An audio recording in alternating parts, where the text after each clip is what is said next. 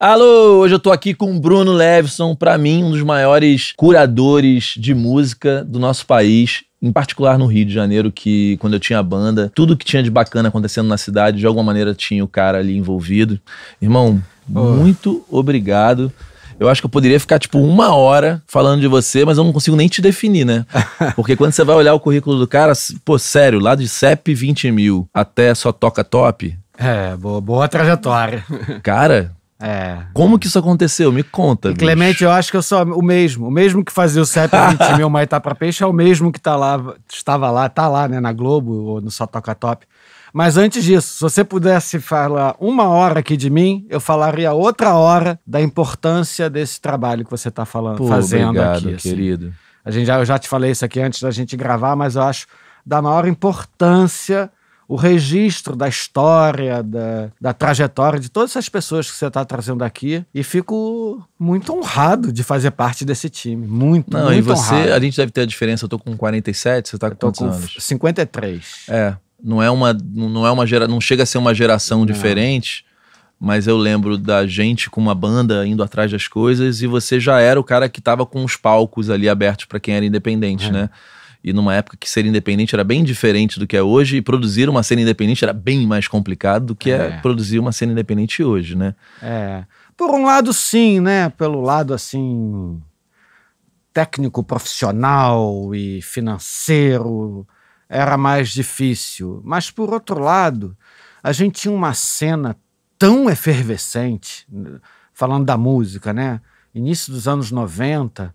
Cara, quantidade de bandas e bandas trazendo novas informações, né? Eu acho que as bandas dos anos 80, a referência delas era muito o som inglês ou as bandas americanas. As bandas da nossa geração, dos anos 90, elas começam a olhar para o Brasil, para o umbigo. Então você vê assim um Raimundos trazendo forró, um Chico Sainz Nação Zumbi trazendo maracatu. Essa abrasileirada desse nosso pop rock, eu acho que isso trouxe um frescor para nossa música muito grande. Naquele momento isso era muito efervescente. Então, assim, pelo Brasil inteiro você vê as cenas acontecendo. Então, tinha essa facilidade artística, essa facilidade do público querendo conhecer e estar por dentro, mas o mercado publicitário, a verba, essas coisas. Era mais espaços, engessado. era né? mais engessado e a gente conseguiu abrir um pouco esse, essas portas, e essas janelas. Você sabe que o CEP 20 mil era algo que eu ouvia falar, mas eu não frequentava. Porque era uma cena diferente, né? Era poesia, né? Eram performances e poesia. CEP é Centro de Experimentação Poética. É um momento também que existia a, a Rio Arte, que era uma instituição, um órgão da Prefeitura do Rio, que foi muito importante. Eu me lembro muito da Maria Júlia, que era a coordenadora, a diretora da Rio Arte, e ela apostou muito, muito naquela cena no Sérgio Porto, de transformar o Sérgio Porto no que ele de fato virou. Porque ele virou um espaço muito bom, né, Um cara? espaço pra música. muito bom, cara, para música, para poesia, para o teatro, para as artes plásticas, a galeria que tem lá. Era para ser um espaço para reverberar todas essas, todas essas novidades. E eu acho que ele cumpriu muito bem o seu espaço. E estou muito otimista em relação a ele agora. Com o Marcos Faustini Ah, é? na Secretaria de Cultura, um cara que viveu muito aquilo tudo. E eu sei que ele já está lá reformando, dando uma garibada no Sérgio Porto, porque é um espaço, eu acho. é, se o circo voador teve a importância toda que teve para os anos 80, aqui no Rio eu diria que o Sérgio Porto foi o circo voador dos anos 90. assim. Acho que com certeza. E isso era muito legal para a cena, Clemente, porque a gente tinha. Hoje os ponto, o ponto de encontro eu acho que é a rede social, não sei. É, Mas naquela é época, e para qualquer cena, era importante esse ponto de encontro. Você ia para lá, sei lá, no Sérgio Paulo, Maitá para Peixe. Com os anos, a curadoria, o festival foi dando certo, as pessoas já iam. Era ponto de encontro, E, né? e você chegava lá, você via dois artistas, você via outras pessoas da cena, você trocava uma ideia, você trocava uma fita demo, você. Então, eu acho que se bobear o, a plateia, o intervalo do Maitá para Peixe foi tão importante Quanto, quanto show. os shows. E isso eu sinto muita falta hoje, de ter esses, esses pontos de encontro. Então tinha o Maitá para É tinha o. Sérgio Porto, tinha dessa, dessa de uma tribo aí que frequentava ali, tinha o Estação Botafogo, tinha um bar ali, um botequim, pé sujo mesmo. Na entrada do Estação Botafogo, muita gente se encontrava lá também. O Circo Voador. Hoje eu sinto, acho que isso é uma é um problema, assim, a gente não ter esses pontos de encontro. Você sabe que eu tava lendo o How Music Works do David Byrne, que eu acho que tem em português, né? Que eu acho que é como a música funciona, não sei se a Eu tradução acho que é isso literal. mesmo. E ele fala a importância do CBGBs na, isso. naquela cena ali. Era, era o lugar onde, ele falou, ao menos tinha os, os que tocaram an- anteriormente assistindo. Então, É isso. sempre- ele fala até que às vezes tinham só corpos ali, mas tinha gente ali. É. E aí ele fala uma coisa muito bacana que a troca deles era o seguinte: o bar era da casa, metade da bilheteria era E só um dos parênteses, não tinha que ter. Tem que rodar a porra da ampola, ô diretor! Eu, É. fico, eu acompanhando as entrevistas, eu fico vendo. Ih, ó, já, ih, Ampulheta, caramba, vai acabar lá. Você sabe que isso foi um presente do meu Pô, é pai, maravilhoso. que, que ficou num, num canto e ele ficou todo feliz quando ele viu que eu tô usando. É, não, e tem uma função dramática até. É, é, a gente em terminar. casa vai vendo, ih, já tá acabando a entrevista. É muito legal. mas Ontem eu o te- eu Rodarte te me falou, pô, cara, você tinha que ter perguntado pro, pro Junqueiro sobre o Tom Capone. Porque Poxa. foi o Paulo que, Ah. que, que colocou o, o Tom Capone ali na Warner, né? É. E eu falei, pô, não sabia dessa informação. É, Rodarte é um que é. assiste tudo e sempre dá vários toques. Ah, pô, cara, cara. se Ciclano foi aí, cara, pergunta isso, pergunta aquilo. É, é um outro cara muito importante Muito. hoje, assim, numa Hoje, função na cena parecida do com o rock, que você teve ali naquele instante. Ele é mais voltado, acho, pro rock. Eu É. sempre fui mais. O Maitá pra Peixe, inclusive, não era um festival de rock. Não era. Não. É, porque eu, a banda que eu me apaixonei lá foi o Pedro Luiz Aparede. É. E o que, que é Pedro Luiz Aparede? É uma MPB muito louca, né? Com É. várias influências de música É brasileira. o nosso pop brasileiro, né? Também. É, o assim. pop brasileiro. O pop eu acho que abarca isso tudo, né? O que eu tava falando do David Byrne é que ele fala que a cerveja ser de graça para os músicos que tocavam na casa é, talvez tenha sido uma das coisas mais importantes para aquele movimento musical ter surgido. Porque quando você não tinha o que fazer, você ia beber uma cerveja assistir o, o show do seu amigo ou do seu inimigo. Mas você ia lá beber uma cerveja. E aquilo virou um ponto de encontro tão forte. Imagina, né? Saiu de lá quase todas as bandas que eu escutei é, eu acho adolescente. isso né? fundamental. E quando eu percebi que o Maitá para Peixe, ele. A marca o Maitá para Peixe já levava o público, independente até dos artistas, as pessoas já confiavam no festival, eu tentei ainda dar um passo além nisso. Ah, legal, as pessoas já estão vindo e tal. É, eu, por mais que eu anunciasse quais eram os shows. Nos últimos anos, a última noite, eu fazia o show surpresa. Eu não, eu não anunciava quem era o artista. E às vezes eram até artistas maiores. Teve Cidade Negra tocando os primeiros discos. Ou, é, um- teve uma jam anos 90, Little Quail, Raimundo, Planet Ramp juntos. Eu não dizia quem era. E eu ficava na bilheteria. E o preço do ingresso era quanto você quisesse pagar. Que legal, preço sugerido. Muito legal. E, aí, mesmo. isso, Clemente, inverte a lógica. Assim, o cara chegava na bilheteria, eu estava na bilheteria, Que já não é comum. é, eu sempre tava ali pela porta para dar os boas-vindas e tal. Aí o cara pergunta: e aí, quanto que é o ingresso? Eu falava: ué, quanto você quiser pagar? Ué, quanto eu quiser pagar? Aí eu falava: ué, o show é surpresa. Quanto que vale a tua curiosidade? Quanto que você paga para conhecer uma novidade? Só fazer pensar sobre isso já, já era a minha função. Aí, carioca, malandro, né? Ah, é? Quanto eu quiser? Então tá bom, dois real. Mas tinha alguém que ia lá e dava mais, assim, que Tinha, normal? tinha. Não, e o mais bacana, acontecia desse cara malandrinho que deu dois reais, ele gostou tanto do show, mais de, sei lá, umas cinco, seis, dez vezes. Acabava o show, porra, bicho, o show foi legal pra cá, toma aqui mais dez. Então, esse questionamento, sabe? Quanto você paga para conhecer uma novidade? Quanto vale a tua curiosidade? Eu acho que isso também era parte ali desse, da cena, sabe? Cara, a gente tem que se abrir para conhecer O novidades. Maitá durou quase 10 anos, né? 20 anos. 20 anos. 20 anos. Caralho, é muito tempo. De Bruno. 94 a 2014. Porque desdobrou em selo, né? Ah, teve todos os seus momentos. É engraçado que eu olho o Desenvolve- Maitá. é, desenrolou em mim, Clemente. É o que eu te falo. assim, lançou a minha carreira. Ah, muita gente vai, pô, Maitá pra Peixe lançou, o seu Jorge lançou, sei lá quem, Maria Gadu lançou, Patufu, o Céu, Planet Ramp foi contratado no Maitá pra Peixe. Foi. Esse foi o primeiro show solo do, do seu Jorge, depois do Farol. Foi o primeiro show solo da Martinalha. Que legal. A Marti, isso, isso para mim é prêmio. A Martinelli me chama de padrinho. Beija minha mão. Se não fosse você, não tá... que eu vi um show dela com o Ivan Lins, ela era da banda do Ivan Lins, ela fazia um back vocal. Martina, você tem que cantar, insistir muito. E ela é maravilhosa, né? Mas eu não vou dizer que foi o festival que lançou ela. Você foi um grande padrinho, aí, né? Foi um momento, foi um degrau, foi uma boa vitrine. Mas eu acho muita presunção de qualquer festival. Mas eu acho que uma coisa que tem que se orgulhar é que as pessoas iam no teu festival confiando no seu olhar. Isso sim, então. Que é branding, né? É o Maitá é. significava um, um, olhar importante para a música. Que eu acho que esse é o meu valor instante. ali, a curadoria e a dignidade com que a gente tratava ali. Todo mundo tinha um som bacana, tinha uma luz legal. Todo mundo ganhava dinheiro. Podia ser um percentual da bilheteria. Nunca, nunca ninguém trabalhou de graça no Maitá para Peixe. Nunca. Outra coisa que eu tenho muito orgulho do festival, todo mundo fala muito dos artistas, mas a quantidade de técnicos novos. Ah, o, o Christian, que hoje tá, faz turnês internacionais aí do Pablo Vittar, foi anos do D2.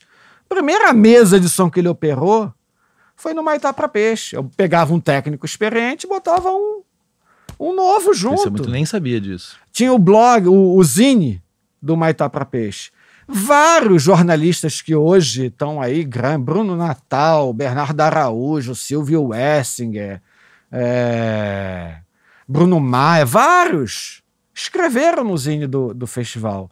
Porque é isso, para você lançar a cena, para você criar toda a história para o novo, novo talento, novo artista, você tem que ter também o um novo técnico, o um novo jornalista envolvido com aquela cena desde o início que vai escrever tive... sobre aquilo com propriedade, com, com paixão. Com propriedade, né? com paixão. Caramba, o cara fazer uma.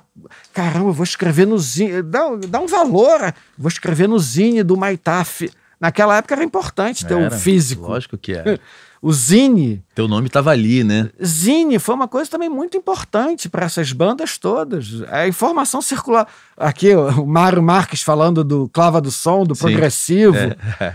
Assim como o Clava do Som foi grande e foi para as bancas, mas esse, essa circulação de zines e fitas demos, no Maitá para Peixe sempre tinha a bancada do Lariu, que era um cara de um selo também, Midsummer Madness. Sempre tinha lá, cara, tem um monte de fita. Comprem fita demos. então Muito ali legal. tinha cena, o resumo da cena, eu acho que passou por ali. Eu acho que esse é o grande valor. Do, você sentia que estava fazendo alguma coisa importante naquele instante? Sentia. Hoje você olha em retrospecto e fala assim, putz, era importante pra caralho. Sentia, sacava, sentia, sentia né? que era muito importante e hoje eu tenho um orgulho tremendo dessa história de 20 anos, orgulho tremendo da minha carreira, que, que eu te falei que começou ali. Lá que eu tive os primeiros contatos com artistas, com jornalistas, com marcas, com o primeiro patrocínio da minha vida. Como foi o primeiro patrocínio da tua vida? Olha só, cara, eu era um adolescente bastante politizado, rebelde, essa coisa do capitalismo. Na, na minha adolescência, todo mundo usava Company. Né? Company, né? a marca do, a marca, todo mundo era Company, eu, né? Eu, caraca, eu não vou entrar nesse padrão, ficar usando mochila da Eu era o. não era nada disso. Meu primeiro apoio foi de quem? Da Company. Que tinha muito a ver com o que, que você estava fazendo. Tinha tudo né? a ver. É, era é. contra a cultura, né? De alguma e maneira. E aí a Company, o primeiro apoio foi de camisetas. Fizeram um monte de camiseta pra gente. E outra marca que também é o símbolo disso tudo, né? Do, foi a Coca-Cola. Meu primeiro patrocinador foi a Coca-Cola. Foi a Rio de Janeiro Refrescos. A marca Símbolo do capitalismo. Símbolo. E vou te dizer, cara, que, a, que bom que meu primeiro patrocinador foi a Coca-Cola, porque o meu padrão se estabeleceu ali. O nível de exigência de uma marca dessa para estar tá lá no teu evento Você é muito alto. 20 e pouquinho. 20 pouquinho, 22, sei lá, 23. É, porque é um, um padrão de cobrança do corporativo gigante. Né? Gigante. Né? E a partir dali eu sempre gostei muito desses patrocinadores que vão junto, que me cobram. Não aquele que só dá o dinheiro e. Ah, fa... Não, cara. O cara tava ali preocupado se o banner dele tava um pouquinho enviesado ou não. E isso é muito importante. Esse acabamento do banner, sabe, do como é que tá a limpeza do banheiro, é, como é que tá a entrada. De marca inteira, é, exatamente, né? exatamente. Ali com eles eu, opa, entrei num outro estágio. Então, foi a Coca-Cola, meu primeiro patrocinador. É engraçado que eu olho o Maitá pra peixe, eu vou muito pro South by South, assim, em Austin, né? E pela essa história do network que acontecia ali, era uma, poderia ser uma possibilidade para o Maitá virar esse lugar onde tem palestras. Teve, a gente teve anos Em que a algum gente momento fez teve. isso. Eu me lembro que tinham, assim, é, Tinha. que a gente ia lá, tinha umas pessoas do mercado falando, mas poderia Tinha. ter ficado enorme, né? Podia, podia. Eu que resolvi acabar com o festival, Clemente. Em 2014, é, situação no país também estava difícil de conseguir patrocínio, de. E caramba, eu achando que o, o público também já estava migrando para o online. digital, total. Não achava mais que aquele tipo de formato de festival era a melhor forma de se apresentar novos talentos. Então achei que já estava em descompasso com o hábito de consumo. E, cara, eu já fiz 20 anos, queria fazer É, muitas outras, outras coisas, coisas, né? e tive a oportunidade de fazer outras coisas. E... A Mas eu gente- tenho vontade de, em 2024, Voltar? não sei se voltar, mas fazer um, um evento, alguma coisa especial com. É porque a história da música, não só do Rio de Janeiro, porque vinha banda de fora também, né? Vinha muita banda. Mas foi um fora. momento assim, a gente queria tocar numa, no Maitá pra Peixe. É engraçado que a minha banda era pop, então ela não se E encaixou. tocou. E tocou. É mesmo a nossa banda que era pop, porque esse momento que ele tá falando é bem isso mesmo. Tava se valorizando muito as bandas que conseguiam misturar de alguma forma É. ritmos como rock, como pop, seja lá o que for, mas com algo, algo brasileiro, né? É. Talvez tenha sido o início disso que a gente Sim. vê hoje pra caramba, né? Então a gente não tinha nada disso, isso era pop, pop, pop. Então a gente não tinha. E tem essa história de você pertencer a uma. Sem uma cena é muito difícil, É de um difícil. artista emergir, né? Eu acho difícil. Difícil até pela falta, às vezes, de coragem mesmo dos AIRs, que É. acabam indo atrás do rabo do cachorro um pouco, assim. O mercado é, e- um pouco assim. E se colocando no né? lugar do AIR, e- É, é, é- é- esse é, o isso, caminho é mesmo, isso, né? faz parte, Ninguém quer é. também. Eu é compreensível. Quando a gente fala é. da cena, não é só a cena, é a raio, tipo hoje o rock. É, eu não acho que o rock morreu, mas tá difícil uma banda de rock, porque você não tem a cena, você não tem as rádios, você não É. tem. As marcas não estão envolvidas com rock nesse instante, ninguém tá olhando pra esse rock, né?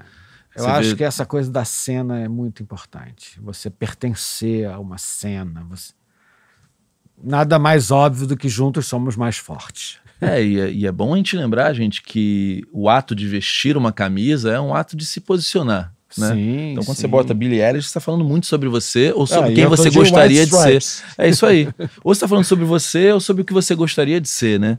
Então, é, É, é um, é. é. um ato de pertencer, né? De- É, eu acho que isso eu é acho que o Maitá muito- tinha isso, ju- juntou a galera ali. Então todo Juntou. mundo tava ali, era tipo, Maitá pra peixe, eu pertenço a isso aqui. Já né? era aguardado no verão do Rio, né? É. Em janeiro, que sempre acontecia. Muito legal. Dali, te puxou pra onde? É, enquanto eu estava ali, eu também já estava fazendo, Fazendo outras, outras coisas, coisas, né? Assim, eu tinha feito muita assessoria de imprensa. Por isso que eu te falei, é impossível dizer É, Bruno Leves isso, porque tem ali assessoria de imprensa, marketing, eu não sabia que você tinha sido é, sido do é, eu acho que dali eu acho que eu entrei para gravadora. Dali eu diria que talvez o meu passo tenha sido a Natasha Records, né? Que era uma gravadora independente, Num momento que ser uma gravadora independente era bem mais revolucionário do que é hoje. muito revolucionário, assim, visionários, guerreiros, vencedores, a, a Conceição Acone Lopes, o Felipe Lerena, depois a Paula Lavigne, né, também entrou de sócia. Eu estava ali nesse na, na Natasha. É, Eu fui para a Natasha pelo meu trabalho de assessor de imprensa, que eu fazia das minhas coisas mesmo. Chegando na Natasha, eu passei a ser label, né? Cuidar, gerente de marketing. Tinha eu e uma grande amiga minha, Alexandra, que está com a gente de outra forma agora. A gente dividia os artistas. Ela era de televisão, fazia toda a divulgação de todos de televisão e cuidava de alguns artistas. Eu era imprensa e cuidava de todos e cuidava de alguns outros artistas. Então ali eu trabalhei com MV Bill, primeiro disco do Bill, Virgínia Rodrigues, Daúde, Trio Forrozão. Olha que legal. Foi um artista que, poxa, também aprendi muito com o Trio Forrozão, de produzir o disco com o Paulo Rafael e o disco vendeu pra caramba, aquela época o forró tava... Isso aqui, Forró. ano, exatamente. é- Pô, eu sou péssimo Eu assim. também, mas cara. ali meio dos anos 90. É meio dos anos 90, é, né? É. Então fui para Natasha Records. A Natasha, ela era distribuída pela Sony, pela Sony Music. Então ali eu comecei a conhecer o pessoal da Sony, o pessoal da Sony me conhecendo também e tal. Eu adorava já o selo Pô. Caos, né, da Sony. É. E aí o Calainho me conheceu ali também e, e aí eu fui convidado para ir para a Sony, para o marketing, ser gerente de marketing do, do selo Caos. É importante a gente falar do selo Caos porque é uma realidade diferente hoje, né? Eu, eu, já li muito, inclusive, sobre isso. Significava alguma coisa comprar um disco que tinha o selo Caos, é... sem nem saber do que se tratava, sem ter escutado nada. Não era assim que a gente comprava é, disco? É. Eu me lembro que eu comprava os discos da Virgin lá de fora, que era também o olhar do Richard Branson, mais do francês que trabalhava com ele, e aí tinha o Islands. Então esses selos tinham uma marca é. estética, né? É. Igual o Maitá pra Peixe, você ia pro Maitá pra Peixe sem saber quem ia tocar, porque confiava no teu olhar. E o caos, para mim, é enigmático, porque eu lembro que tudo que tinha aquele selo é, era é. foda pra caralho, né? Era o selo onde as bandas queriam estar, Ex né? Assim, exatamente. Só de você conquistar isso, você já te impulsiona na cena, né? Pra cara, quem, quando e, você entrou lá, quem tava já? E não é à toa, né? Porque antes de mim, assim, teve um trabalho maravilhoso feito pela Alice Pelegatti, o Zeca Fernandes, que cuidaram do, do marketing quando o selo foi criado. Aí contrataram. Quando eu cheguei lá já tinha Chico Science, Nação Zumbi, Planet Hemp, é, J Quest, Mestre Ambrósio. Acho que o Pensador era também. O Gabriel ele era Epic. Ah, ele era Epic, verdade. É. Era o selo irmão. O Caos era o filhinho do, do Epic. A gente estava dentro do Epic, mas tinha a marca própria.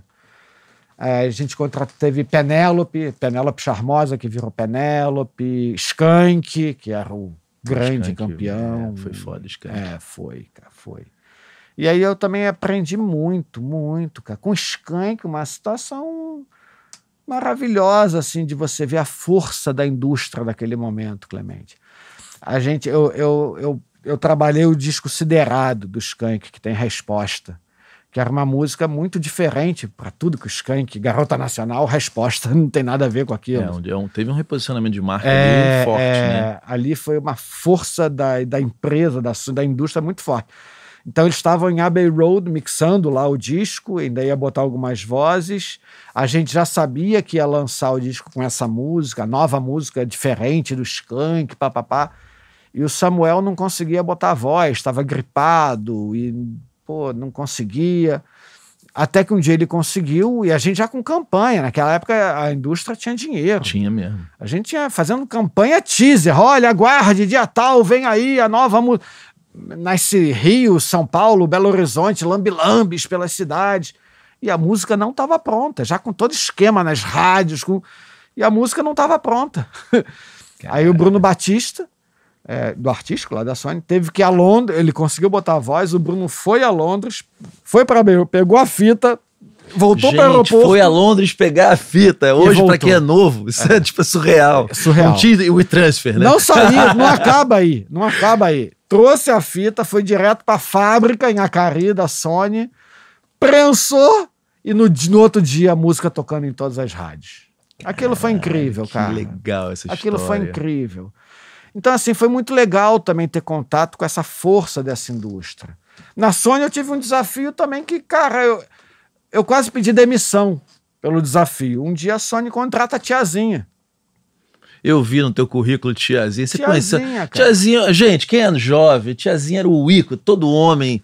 Era a mulher do momento, né? Era tiazinha era assim, caralho, era tiazinha e feiticeira. É. Ela cantava, tiazinha? Ela cantava no estúdio, cantou e se acerta, né, com o estúdio, mas uma pessoa maravilhosa, Suzana, uma pô, encantadora, determinada, profissional pra caramba, era a tiazinha.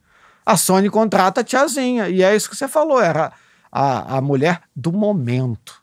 Ninguém achava que ia consolidar a carreira da tiazinha. Era momento, aproveitar o momento. E quando a gente trabalha na indústria, acho que a gente tem que ter essa percepção, esse entender que, olha, tem momentos que tudo bem, que você pode não vender tanto, mas você está consolidando ali um artista, está lançando carreira. Mas, por outro lado, você tem que ter os que, os que vendem para bancar essa história, né? E aí o Calainho me deu essa missão, ó, oh, Bruno, você que vai cuidar da tiazinha. Aí eu, Calainho, você tá maluco, Calainho? Logo eu. Eu? Como é que... Eu... Os artistas que eu cuido vão me sacanear. Como é que o Planet Ramp, como é que o cara que cuida do Planet Ramp vai cuidar da tiazinha? O cara que cuida do Chico Sai, nação. Pô, tá maluco, não, não é a minha. Não, é, é você que tem que ir, eu quero que seja você. E aí, né, meu amigo, é, ou você pede demissão ou você, você cumpre o que teu chefe tá mandando, né? E como que foi, cara? E foi mais um grande aprendizado de você entender isso, a força do momento. Oh, desculpa. É a força do momento, sabe? Assim, caramba, como é que a gente pode fazer um disco de qualidade? imagina, não é uma cantora, é uma é um ícone pop, mas poxa, vamos vamos vestir bem esse ícone pop. O Vini era o Vini estouradaço. Fazendo mexe a cadeira. Mexe né? a cadeira, mexe a cadeira, tudo a ver com tiazinha. Pô, chama o Vini aqui para compor. Se fez um disco adequado, né, para aquela artista.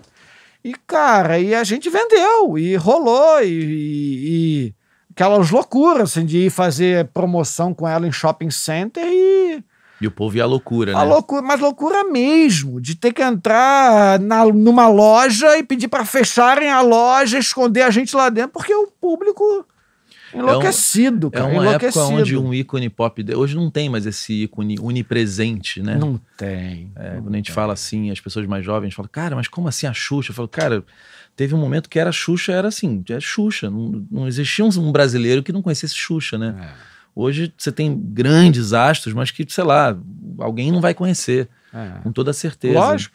E eu acho, Clemente, que tudo isso me ferramentou. Sabe, assim, é.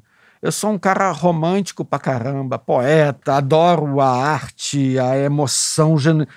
Mas eu também trabalho para uma indústria. Eu também tenho que entender como é que o business, como é que a coisa funciona, até para quando eu tiver com outro perfil, o que, que eu posso tirar dessa experiência daqui para botar aqui e fazer isso aqui dar certo? Então, cara, foram experiências muito bacanas. E aí depois eu saí da Sony, porque outra coisa, assim, acho da minha personalidade, eu sou um cara muito leal, assim, eu me considero uma pessoa muito leal. E eu aprendi muito com a Cone, com a Conceição lá na Natasha, com a Paula, o Felipe. A Cone, especialmente, que ela cuidava muito da gravadora, ela que estava ali de frente. E aí um dia ela recebeu o convite para ser empresária da Daniela Mercury. e que era uma grande artista, era uma chance para a Cone realmente fazer uma, a vida dela. E de... a Daniela também teve aquele momento onipresente, né? É. Aquele disco é. da, do Liminha ali, aquele É. momento foi foda. A Cone já foi um pouco depois disso, mas a Daniela ainda era uma enorme artista do Brasil e, de fato, ela poderia fazer um bom trabalho e, e fazer o pé de meia, a vida dela. E ela me liga, pô, Bruno, a única pessoa que hoje eu confio para ficar aqui no meu lugar da gravadora é você, cara. Poxa, eu queria te convidar para você vir para cá. Aí eu saí da Sony, Calainho ficou bastante chateado e é, hoje eu tenho um lado meu que se arrepende. E eu tenho vários arrependimentos. Não sou de, ah, não, não me arrependo de nada. Não, Pô, eu também. me arrependo, cara. Claro. É, é, é, é lógico que o arrependimento vem depois que a obra já está feita. Engenheiro de obra feita, né? Na hora, pô, querendo desafios, ia ganhar mais na Natasha, e a Cone me chamando, eu achava que eu não Era podia. uma missão, né? É, É. poxa, uma pessoa com quem eu aprendi tanto, eu achava que eu não podia dizer não a ela. E aí eu fui ser gerente geral da Natasha, uma outra, saí da Sony, eu era gerente do marketing de alguns artistas. Fui para a Natasha cuidar de tudo, de venda, de marketing, de artístico. Uma maravilhosa experiência. Só que dois anos e meio depois a Cone brigou com a Daniela. E aí voltou. Aí ela quis voltar para a gravadora e aí realmente não cabia eu e ela. Eu já estava fazendo o Maitá para Peixe o tempo todo e outros projetos. Aí foi um momento que eu resolvi também, olha, então não vou para lugar nenhum, vou cuidar, vou abrir a minha pessoa jurídica e vou fazer os meus even mais eventos, vou ficar nessa. E, e foi Você falou do Calainho, assim, e é, é engraçado que muita gente diz que ele era muito bom nessa época da Sony. Já ouvi muita gente falar, cara, o Calainho, Calainho era muito agressivo. O que que você, lembrando assim do- da forma dele naquele momento no marketing da Sony, aonde é que ele fez a diferença? Porque eu só escutei falar, cara, o Calainho na Sony era foda, Calainho na Sony Cara, era a primeira foda. coisa que eu diria do Calainho, que eu acho que é contagiante, ele é um cara muito empolgado. Ele, quando ele acredita. Quando ele não acredita, ele já faz você acreditar. Quando ele acredita em algo, cara, ele é dos maiores vendedores que eu já vi na minha vida. Não só vendedor monetário, de produto, mas de ideia, Contagiar a equipe, de de contagiar falar- a equipe, de saber se comunicar com a galera de rádios, com a galera dos atacadistas, com um artista. É um cara que pode até ser meio contraditório, assim. Eu achava ele muito adequado. Ele sabia se adequar bem. Mas eu também acho que às vezes ele era extremamente inadequado. Sabe, às vezes, sei lá, em festas, em ambientes, em certos momentos, que ele passava do ponto e. Ah, mas também todo mundo jovem pra caramba, né? É, eu não consigo achar que seja um defeito da pessoa. É porque você foi ter uma outra experiência com ele já na aventura, né? Que a gente vai chegar lá. Fui. É um pouco. cara que, pô, bicho, é um cara. E eu acho que o Calainho, olhando assim as coisas que ele empreende, tem sempre essa relação com a marca muito forte, né? Então me parece um cara que vende muito bem Muito esse, bem, esse sonho para uma marca botar o dinheiro junto. Né? E é um cara também muito bem informado, sabe? É um cara antenado, é um Ele cara. já lançou uma empresa de NFT agora, né? é, e é um cara com um, um rigor estético também bacana. Cara, acho ele uma pessoa muito. Esse criativa, entusiasmo realmente faz a diferença, empol- né? Agora, deve ter lá os rolos dele, deve ter lá as histórias Não, mas a gente dele, aqui tá para enaltecer as é, pessoas. Por isso que eu tinha curiosidade é que eu- sobre. assim como falam também da Paula Lavigne. Ah, Pa- Cara, eu, eu só tenho milhões de elogios a fazer. A Paula e a Conceição, quando a Cone voltou e eu saí, até a questão trabalhista de grana foram mais corretas do que deveriam. Foram mais generosas do que precisavam. Então, assim, são pessoas, cara, você, quem não vacila, quem não erra, quem não, um dia não. Então, eu acho essas pessoas, cara, Calainho, Paula Lavê, esses caras que já realizaram e tocam coisa. Eu acho. Eu só olho querendo aprender. Inclusive com as coisas que eu posso que, não que você gostar. aprendeu? O que, que você me diz assim? O que, que você aprendeu com o Calainho na Sony que você levou para sua vida? eu acho que essa performance até em reunião de equipe, de empolgação de equipe, de dar atenção. Calainho sempre ouviu muito. Ah, Sempre, assim como você está me olhando, sabe? Olhando a, eu acho que essas coisas e a empolgação, cara, você você tem que estar empolgado com o que você tem para vender. Você Ainda tá mais no mundo vendendo, corporativo, é, né? e- Que no mundo corporativo e quando a gente também trata de emoção, né, cara? A gente vende emoção, assim. No final das contas, é isso que a gente vende: emoção e memória. Né? A, memória e- afetiva pra caramba. a- né? é, é, a emoção cria memória. É, então, exatamente. cara, se eu, tra- se eu vendo emoção, eu tenho que saber emocionar, eu tenho que saber arrebatar, eu tenho que empolgar, eu tenho que vislumbrar para aquela pessoa: olha, essa emoção aqui existe.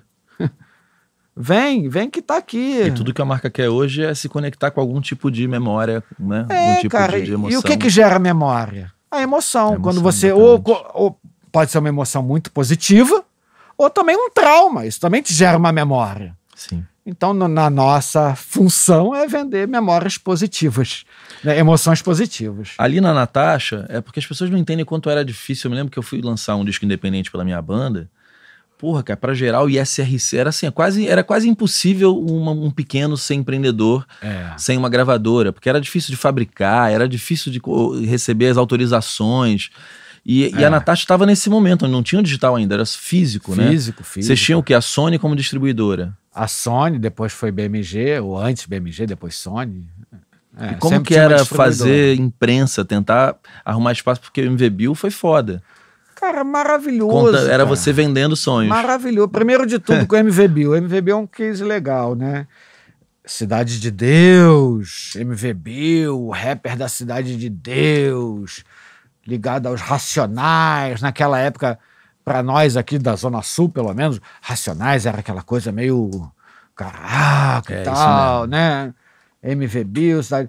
Aí, porra, achei já genial poder entrar nesse universo e trabalhar com um artista como o Bill. Primeira coisa que o Bill me fala: olha, Bruno, eu topo tudo que você quiser fazer, mas tem que ser aqui na Cidade de Deus. Traz para cá, traz os jornalistas para cá, traz todo mundo para cá. E eu entendi aquilo até como uma questão assim política, um momento, sim, Cidade de Deus, cara, é barra pesada também. Ah, você faz. Se eu levar o jornalista aí, você vai fazer tudo? Palavra, faço tudo. Traz pra cá que eu... Então tá bom. então vambora. E aí, cara, a gente fez a primeira coletiva no CIEP lá na Cidade de Deus e já rendeu.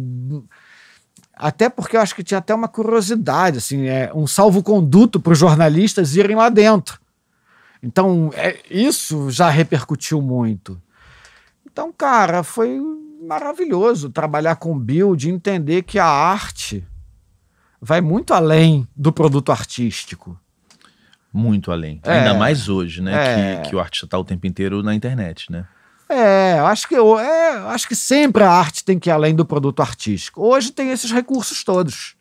Né? Cada época tem os seus recursos, mas para mim é fato. O artista ele tem que ir além do seu produto artístico. Ele é um, ele é um narrador da vida, da sociedade. Ele tem que estar tá inserido nos contextos para ser um cronista disso tudo. Ele é uma lente de aumento. É uma né? lente de aumento, é isso. E, poxa, eu poder ter uma lente de aumento como MV Bill para mostrar para o Brasil a cidade de Deus e olha a força transformadora da arte, da, do rap foi sensacional, é, cara. É, e um aí conheci diferente também. E, né? e, foi o um momento também que eu conheci um cara que para mim é um dos maiores gênios do Brasil. Quem? Esse cara podia ser presidente do Brasil, que é o Celso Ataíde, da CUFA. Era o empresário do Bill. Estavam começando ali.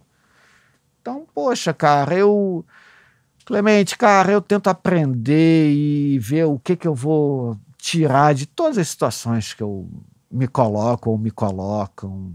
Ah, no primeiro momento eu posso ter rechaçado a ideia da tiazinha, Hoje eu te falo aqui com o maior orgulho, com o mesmo orgulho que eu te falo que eu trabalhei Planet Ramp, eu te digo que eu trabalhei tiazinha. Isso para mim é, sabe, não tem esse meio, ah, o que que é arte, o que que é cultura. Não, cara, eu trabalho com com emoção, eu vendo emoção, eu vendo entretenimento, eu vendo crônica social, sabe? Eu vendo não sei se é, eu é promovo. Ou... O amor que você fala das coisas que você fez, é comovente, assim. Porra, cara, mas muito, Clemer, muito. Tô aqui, cara. Porra, bonito pra caralho. Tô aqui, eu tinha muito problema na minha família. minha família meu, não aceitava muito que eu tava escolhendo pra minha vida e vejo que, cara. E deu orgulho pra caralho, né? Pô, e como eu te digo, cara, acho que ninguém vai te falar que, pô, o Bruno me passou a perna, o Bruno deixou de fazer. Eu tenho muito orgulho mesmo, mesmo da trajetória, de cada pegada, dos meus erros, das coisas que eu acertei. E tem erros, MPBFM também. É, você, Pô, vamos cara. só para botar num, num contexto cronológico, senão eu enlouqueço, porque até aí eu, eu sei onde eu tô de, na, na linha de tempo. Você saiu da Natasha, foi cuidar um pouco da sua vida. Isso. E falou, você, eu, o empreendedor, né? É. O que me fez cuidar da minha vida foi que nessa época que eu estava saindo da Natasha, a, o, tinha o Free Jazz, aí a Ogilvy, a agência que cuidava, a agência de publicidade que cuidava da marca Free, resolveu, olha, esse ano a gente quer alargar a curva de comunicação da marca Free Jazz, queria te chamar para fazer o, o Maitá para Peixe com a marca Free, que foi o Free Jazz Project. Olha só, nem sabia disso. Foi um festival, foram quatro: Rio, São Paulo, Belo Horizonte, Curitiba e Porto Alegre. E que ali, cara, eu ganhei um dinheiro como eu nunca tinha ganho na minha vida. Que então, beleza, né? Então veio junto a Muito saída legal. da Natasha com essa entrada do, do, dos meus, eu que produzi junto com uma outra produtora e tal. Mas, e com a sua curadoria também? Com a minha curadoria, ali eu me senti já muito valorizado. Quando você vê que, pô, uma agência de publicidade. Quando é. a publicidade. Olha te... para você. E... É porque, cara, você. Opa, alguma barreira você já quebrou do mercado. E, poxa, foi muito legal. Então, cara, pô, vou fazer esse projeto. Estão me pagando uma grana legal. Ah, cara, vou cuidar da minha vida, vou tentar só viver dos meus projetos e e assim eu fui até 2014. Quando você entra na MPBFM? Quando eu entro por aí, é, não sei as, as datas, mas quando acaba o Maitá para Peixe. Não, eu saí da MPBFM foi antes. Foi antes, né? Quando eu entro na Globo. Cara, a MPBFM, é, eu lembro muito bem de eu escutar falando, ó, ele tá lá. Porque a gente fica sabendo, né? Sim. Quem tá na rádio sim. tal. E a MPB-FM, pra quem não é do Rio, assim, foi uma rádio muito importante pro surgimento dessa cena que já não é aquela lá do Maitá lá de trás, que é essa cena que a Maria Gadu é meio que Sim, sim. né? Que é, sei lá, arte de uma projeção desse momento, né? Que inclusive tinha o selo Slap, que também era muito interessante dentro da Som Livre. Assim, é bom que a gente diga, porque É, é. muitas apostas importantes ali, É. inclusive artistas que demoraram para dar certo e continuaram ali no casting. E eu me lembro bem, cara, de tocar coisas novas. É, tinha aquele projeto que eu não sei se é da tua época, que era o, o- que tocava um artista novo é, o mês inteiro. Ah, a gente tinha. Tinha, eu não- acho que tinha umas. Tinha, Tinha essas coisas legais de um artista, olha, não vai entrar na programação porque não é tão adequado ainda, mas a gente vai tocar ele por um mês. Pô, isso era do caralho, e não tinha jabá mesmo, Não, né? não. E eu me lembro do Mesmo. jornal, tipo, você enaltecendo isso, enaltecendo a rádio, falando: olha, aqui não, não paga jabá, aqui é de verdade, né? E, e você foi demitido por conta desse mesmo jornal. Foi, foi. E eu acho que todo mundo que era da cena leu aquilo, porque quando a gente tem um cara maneiro numa posição assim, é igual quando o Marcel Klein foi lá pra Globo pra, pra substituir um pouco a função do Máriozinho. Pô, velho, é um amigo meu que eu respeito ocupando uma, uma, uma posição de destaque. É, além de você falar, pô, quem sabe eu posso abrir uma porta porque é um amigo meu, mas, pô, alguém que eu vi crescer naquela posição de um cara que era quase intocável, pô, tu fica feliz. Lógico. É um cara de caráter, numa posição foda que você admira e vê crescer. E eu acho que todo mundo sentiu um pouco isso quando viu aquela capa de jornal. Até porque Foi. naquele momento capa de jornal ainda era uma coisa que todo mundo lia, É, né? é. E aí você foi mandado embora, né? Foi, cara. Foi uma matéria de jornal escrita pelo Calbuque, Carlos Albuquerque, uma matéria, foto do Léo Aversa. Uma matéria daquelas, pô, de emoldurar. Assim, o, o cara do Maitá pra Peixe agora cuida da. Era mais ou menos isso. Da, da, o cara que escreveu o livro do Yuca, o- tudo que eu já, já tinha feito fazendo é agora o cara da MPB-FM. A matéria é maravilhosa, mas a dona da rádio não, não gostou tanto. Ela questionou de por que, que a matéria não teria sido com ela e foi comigo. Por mais que eu tenha que explicar, poxa, porque eu que sou o cara do. Mas você teve a visão né, de contratar esse cara. Mas aquilo incomodou, acho, bastante, assim, a vaidade. As pessoas têm suas Mas é- vaidades, mas é seus engraçado, né? e assim, e eu acho que ela errou muito, porque ali ela ficou muito chateada com a matéria. É, quando a matéria estava sendo feita, ela estava fora do Brasil, num lugar que naquela o celular não pegava. Tinha uma assessora de imprensa da rádio que estava sabendo da matéria. Eu já conhecendo a, a dona da rádio. Até, olha, acho que vamos avisar ela, vai sair essa matéria, legal ela já saber já conhecia ela, mas ela realmente ficou muito incomodada e a rádio estava batendo Voando. recorde de comercial, recorde de audiência, de relevância. Mas eu acho que isso não era a prioridade dela para a rádio. Era a minha. E aí a gente teve uma briga. Hoje, eu te digo assim, eu acho que talvez se fosse hoje, eu tentaria contornar de uma forma diferente para não acabar tendo sido demitido. Foi o único lugar que eu fui fui mandado embora, entrei na justiça. No dia seguinte, a rádio toda, todo mundo trabalhando de preto, de luto. Foi foi no mercado, muitas pessoas. É porque foi mandado embora por um gesto de vaidade, né? por um gesto de vaidade. Por um gesto de vaidade dela e também na hora ali da briga, talvez eu também tenha não tido a sabedoria, a calma, De respirar a e maturidade. pô, vou de- entender. É, né, essa ah, pessoa. deixa, vai passar. Não, ela começou a falar coisas que não foram legais, e aí eu, em vez de só ouvir, eu parti para o embate. Velho, mas E- você é o cara que faz as coisas com paixão também. Não, não dá pra ser as duas coisas. É, é, né? é. Você não seria você se, se não fosse você. Não- Mas não foi tem- uma história que me marcou muito. Muito. Muito, triste. Fiquei muito, muito triste. Assim, Foda, eu estava né? no lugar certo com a equipe. Uma equipe, nunca tive uma equipe tão boa em outros trabalhos. Assim, tava tudo azeitado. Os artistas já tinham comprado a história. A rádio ia bombar muito mais, muito mais. A rádio ia bombar muito. Então, isso me frustra, porque eu acho que também teve uma, eu acho que teve uma grande parcela dela, mas eu também enxergo uma parcela minha. Não, ali MPB de- virou uma, uma grife de música boa. O- Outra É. mar... E olha que a marca nem é boa, MPB FM, assim, mas virou uma marca muito forte de sinônimo. É. Faro MPB. Tinha esse já programa tinha Faro programa, MPB, é, que era um artista novo por mês. Acho que foi o Adriano de Martini com o que criava. É, muito Faro. bacana, assim. Muito, muito. E eu acompanhei porque aqui estava sendo feita a Maria Gadu, né, gente? Então, o primeiro álbum da Maria. E foi esse momento, a rádio é. bombando. Cara, Maria Gadu é um foi emblemática, foi rádio, nessa né? minha época da rádio. Foi a artista que eu abracei muito e, e a partir até da Gadu eu criei esse para, olha, aqui a gente não vai tocar só uma música do artista. Aqui não tem música de trabalho. Que legal. Eu vou tocar de cara já três músicas desse disco da Gadu. Eu até entendo que o mercado, a indústria, aquilo que eu estava falando, você tem que entender como a indústria funciona. Até entendo que para o cara promotor de rádio da gravadora, para ele é, pô, Bruno, mas toca Escolhe essa aqui também, para aparecer lá na Crowley, no Link, no.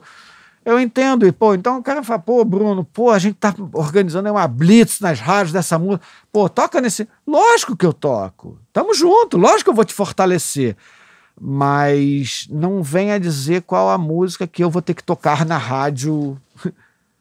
Eu não, não, me meto lá no estúdio do artista lá gravando, então deixa que a rádio a gente sabe fazer e a gente soube fazer.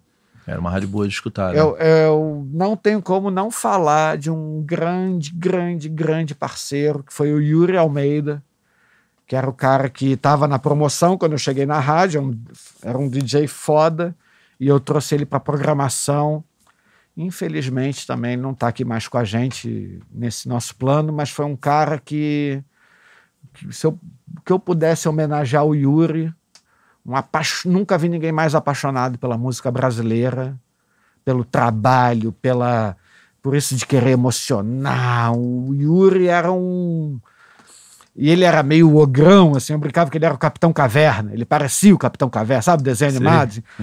Ele dava uns berros no meio da sala, assim. Então, que fique como uma homenagem a um grande amigo, um grande, grande, grande, maior parceiro profissional que eu tive. É mesmo? É. É engraçado você estar contando essas histórias, mas a gente não está falando que nesse inteirinho você estava escrevendo, né? Sempre. Sempre escrevendo, né? Sempre. né? Tudo começou com a poesia, com 12, 13 anos. Eu era daqueles caras, Clemente, que não sempre, também jogava bola. Também. Não, não, sim. mas, que, mas que vários recreios, hora do recreio, eu ficava na sala, porque tinha uma amiga minha, um outro amigo, que a gente ficava escrevendo poesia. A nossa brincadeira do recreio era escrever poesia. Um, ah, um começa, o outro termina, o outro.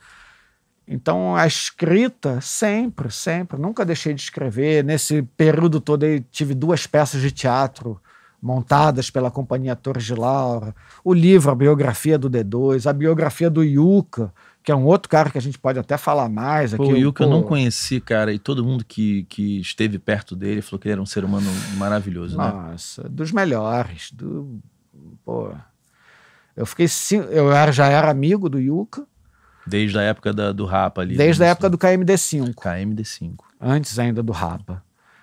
É, por causa disso, da cena. A gente se encontrava. Tava lá no Sérgio Porto, no Circo Voador, no Estação Botafogo. Então a gente se encontrava. O próprio D2, D2 passava as tardes no Sérgio Porto, nas passagens de som do Maitá Ia pra lá, fica lá. É, a gente fumava umzinho ali, ficava de papo, trocando ideia. Papo. Assim que as coisas aconteciam, era ponto de encontro. Mas a gente tá falando do Yuka. Do Yuka, porque o Yuka realmente não, não, eu não conheci, todo mundo falou, cara, o cara era incrível. Incrível, incrível. Um cara de, um, de uma visão, de uma sensibilidade, de uma caneta, de um texto. É, o, o Rapa com ele, eu gosto do Rapa sem ele também, mas o Rapa com ele era, era brilhante, é diferente. Eu acho que é um outro é. lugar, sabe? É. Na poesia. Assim. Eu acho que o Rapa sem ele só existe porque teve o Rapa com ele. Acho que se fosse o contrário. Talvez não tivesse acontecido. Talvez não tivesse né? acontecido. Acho que o Rapa só aconteceu por causa das letras, da temática, da música ali. Eu acho que isso foi o que mais destacou o Rapa. E, e foi um trabalho também demorado. É, a Rosângela contou num vídeo bem no início do canal, o início do Rapa na Warner, a missão que eles tinham de vender aquela banda é, para a imprensa, né? Que não era fácil. Difícil, cara. Primeiro disco do Rapa. Todo caminhão tem um pouco de navio negreiro. Naquela... Essa é uma música atual hoje. Eu ontem estava falando sobre essa música. Pô, a gente tinha que regravar, fazer uma versão dessa música. Essa música é atual hoje. Naquela época, você imaginar que isso vai tocar em rádio, era difícil. É um primeiro disco, eu acho maravilhoso, mas difícil. E não de... tinha banda na capa, né? Não tinha banda na capa, muito pelo contrário, era um moleque ali, um pivete, sei lá. É, eu me lembro que eu comprei na, na Modern um Sound. descasso. E eu falava assim, cara, será que é o Rapa é um moleque? Eu fiquei na dúvida se era aquele moleque ali. E o disco é muito foda. Muito foda. E o Yuka vai também de- junto a isso que eu tava te falando, desses artistas que o trabalho dele vai muito além do produto artístico. Eu vou dizer, ah, o Yuka era o baterista do, do Rapa. Não dá é- pra dizer isso. Ah, é o, o que ele menos foi, foi baterista do Rapa. Sabe assim? Com todo respeito a ser baterista do Rapa, mas é um cronista, é um cara antenado, ligado com o seu momento, é um narrador da história. Esses são, para mim, os, os verdadeiros. É isso que eu espero do artista. Eu espero que o artista se rasgue, sabe, Clemente? Sim, nas suas, no texto, que ele chegue lá no palco e ele se acabe. Eu quero que o artista, sabe, se ferre no palco, assim, nesse sentido. Então, outra artista que eu acho também, assim, super visceral, Ana Canhas. Essa é mesmo. Eu acho ela super visceral e eu me lembro que ela até marcou a carreira dela, o Aquele primeiro show, show do do Canecão, Canecão, que ela entrou bêbada e tropeçou no palco. Bicho, eu achei aquilo sensacional. Você achou sensacional? Sensacional. Eu acho que a arte precisa desses rompantes, sabe? Dessas rupturas. Dessa... Caraca, eu vejo até. A Ana, eu tô louco, já ouvi várias coisas da Ana cantando Belchior. Você vê, caraca. Tá muito presente a arte. Não tá somente cantando. Não tá somente eh, passeando por uma É. melodia. Exatamente. Isso pra mim, cara, é lógico, tem coisas básicas. Ah, vai estar afinado. Hoje em dia, você tá afinado é. O artista não precisa nem ser afinado. Quem tá afinado é o técnico de som É, ali. é com- isso, é bem isso mesmo. Então eu quero que o artista se rasgue. Eu acho que tá faltando isso, sabe? Assim, na. Eu sinto falta. É porque a gente veio de um momento que não existia praticamente o business na cabeça do artista, né? O artista ele era só artista, para um momento onde o artista passou a ter que ser o business e às vezes tá pecando na arte, né? Na É. intensidade, talvez. Tem muita gente. Eu acho, eu acho. E o Yuka transcendeu a isso, porque ele foi um artista que transcendeu o seu produto artístico, mas depois, com o que aconteceu com ele, ele virou a ilustração do que ele denunciava. É uma, é uma loucura. Olha que louco! Né? Ele virou a encarnação, a ilustração da violência toda que ele sempre descreveu. Eu acho isso muito, sei lá se é karma, o que, que é isso, mas muito forte. E um grande amigo, sinto falta diária dele, porque era amigo mesmo. E no livro, cara, a gente ficou cinco anos. O livro, é até importante dizer isso assim. O livro, a única pessoa que eu escutei para fazer o livro foi o Yuka. Não é uma biografia que, ah, deixa eu conversar com a mãe, com um amigo. Não. É só a minha lealdade Era ao Yuka. ao Yuka. A história que está lá no livro, até trouxe para você, depois eu te dou aqui. A história que está lá é o ponto de vista do Yuka, que passa a ser o meu. Da história toda. Como biógrafo, é assim que você trabalha. É, no caso do Yuka. Nesse livro do o livro do D2 foi diferente, do Tico Santa Cruz está sendo diferente. No Yuka eu achava que tinha que ser assim. É a voz dele, é um livro na primeira pessoa. Eu sou um ghostwriter. É um livro na primeira pessoa. E por que, que demorou cinco anos? Porque eu achava que o tempo tinha que ser um personagem do livro. Eu achava que não seria justo com o Yuka eu, eu botar no livro, que é um registro que fica para a história, a gente dá esse valor ao livro. Eu achava que não era justo eu fazer com ele uma entrevista e aquela entrevista ser definitiva para o livro. Então eu fazia lá com ele uma entrevista. Daqui a três meses, quatro meses, eu fazia as mesmas perguntas. Para ver se ele respondeu igual, para ver se. transformação, né? É, para ver. Ah, então, assim, toda a busca da verdade foi da verdade do Yuka. Então, cara, poxa, foi uma experiência. Cara, às vezes eu saía da casa dele, Clemente, arrasado, muito mal, preocupado, achando que o meu amigo ia se matar. E eu, às vezes eu não queria, eu alongava a entrevista Pra aproveitar acabar- estar não. próximo do amigo, né? é, pra, pra não deixar meu amigo sozinho. Pra não deixar meu amigo sozinho. Então, cara, poxa, um- ter a oportunidade de fazer um trabalho desse com um amigo e que é o Yuka, Maravilhoso. poxa, cara, eu acho isso um privilégio. Então, cara, é com muito orgulho mesmo, com muita empolgação, que eu tô sentado aqui nessa cadeira, podendo dar essa entrevista, que para mim é um ponto marcante, como eu te falei no início. O que você está fazendo aqui é muito importante, cara. É, é muito importante para todo mundo e para mim, particularmente, tô tratando isso aqui, cara, com.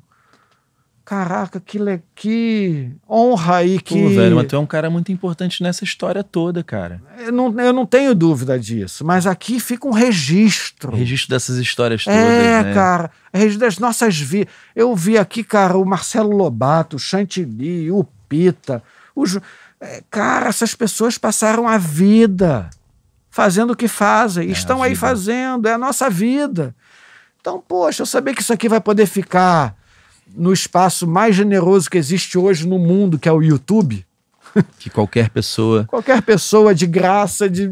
Eu acho. Cara, se a gente parar pra honra. pensar, e aí eu fazendo uma- um retrospecto da minha vida, eu acho que o que eu fiz com mais propósito, eu acho que é o que eu tô fazendo há 4, 5 anos, que é comecei a escrever o blog sobre, sobre marketing, o, o início do canal, isso aqui, porque eu olho e falo, porra, cara, um, eu tô pegando uma possibilidade de privilégio de poder montar essa estrutura para fazer algo que eu tô dando para muita gente, uma informação que essas pessoas nunca teriam. É. Vira e mexe alguém me chega, caramba, cara, esse cara é o presidente da Sony. Eu tô assistindo isso de graça, as pessoas não acreditam, porque tem muito curso hoje que vem de nada, né? Bem É, comum hoje, é, muito Ainda curso mais com esse momento de pandemia. de pandemia, online, muita do- gente vendendo curso, e eu falo, cara, é, eu vou ganhar dinheiro é, vendendo meus produtos, ou porventura, como você falou, às vezes você lança um festival, de repente você tá numa gravadora, por conta do É, que você tá fazendo. Então, assim, eu sei que eu tô trilhando um caminho que vai me trazer coisas boas. Sim. Mas eu poder democratizar a informação, cara, levar isso que você está dizendo para o cara que está organizando um festival lá num, num Oh. estado distante, que nunca ia ter contato com você, escutar pô, o Chantilly falando como que ele é, negociava com a Coca-Cola, com a Fanta, é, as jogadas, Pô, né? como O- eles fizeram o Australian Pô, Connection. Pô, como os caras show, pô, trouxeram aqueles sensacional, australianos, é cara. sensacional. E isso dá. Tipo, o cara que tá lá às vezes não tem grana, fala: peraí, mas então os É caras possível. trouxeram o ciclano sem nenhum dinheiro, né? É possível. É possível, é, né? É, é, é possível. Eu acho que você talvez também ainda não tenha a dimensão da importância desse trabalho todo que você está fazendo aqui. Talvez você só venha a ter lá, no, lá na frente. Eu acho muito parecido quando eu vejo o Roberto Oliveira, um cara que foi muito tempo da BAM, um produtor de audiovisual, que gravou, ele tem um acervo de coisas gravadas. Quem é ele? Roberto Oliveira. Quem vem aqui amanhã é o Dom Filó. Olha só, sensacional. É um cara importante pra caramba Pô, também, né? E o Roberto também gravava tudo. Um outro cara que é assim também, o PC, o Paulo César de Araújo, biógrafo aí do Roberto Carlos. Sim. do- O PC ele fez, ele já tinha feito história e ele fez jornalismo junto comigo na PUC. O PC naquela época ele já entrevistava, ele conseguia as entrevistas com todo com o João Gilberto. PC Na, tem- na- ia na cara dura e conseguia. e eu pergunto, pô, PC, mas pra que, que você tá fazendo isso? Tim Maia, todo mundo, todo mundo é MPB.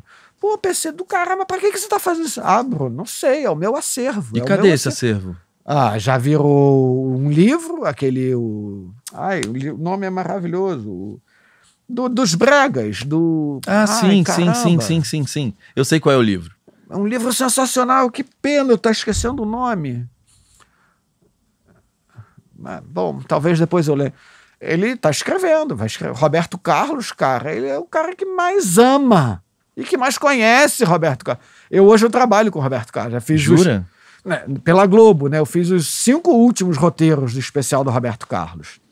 Era Roberto Carlos. E é- um deles, e teve no, no, prime, no segundo primeiro ano, sei lá, que eu fiz, e eu fiz parte disso, falo com maior orgulho, a gente conseguiu fazer o Roberto voltar a cantar Quero que vá tudo pro inferno.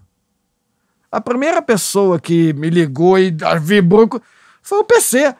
Porra, Bruno, isso é histórico. Vocês fizeram ele voltar a cantar essa música. Então, PC, e eu acho que é o que você está fazendo, você está gravando. Esse teu acervo aqui, cara, o que, que vai acontecer com ele, nem você sabe. É, eu fico, eu fico feliz, tá? Mesmo assim, tá levando É, essa é informação pra ficar, muita, muita é. gente, sabe? É importante. E- Registro. É, cara, e quando eu fui ao meu período de estudo lá fora, que meio que me deu um clique, falei, caramba, tem informação que eu não conheço.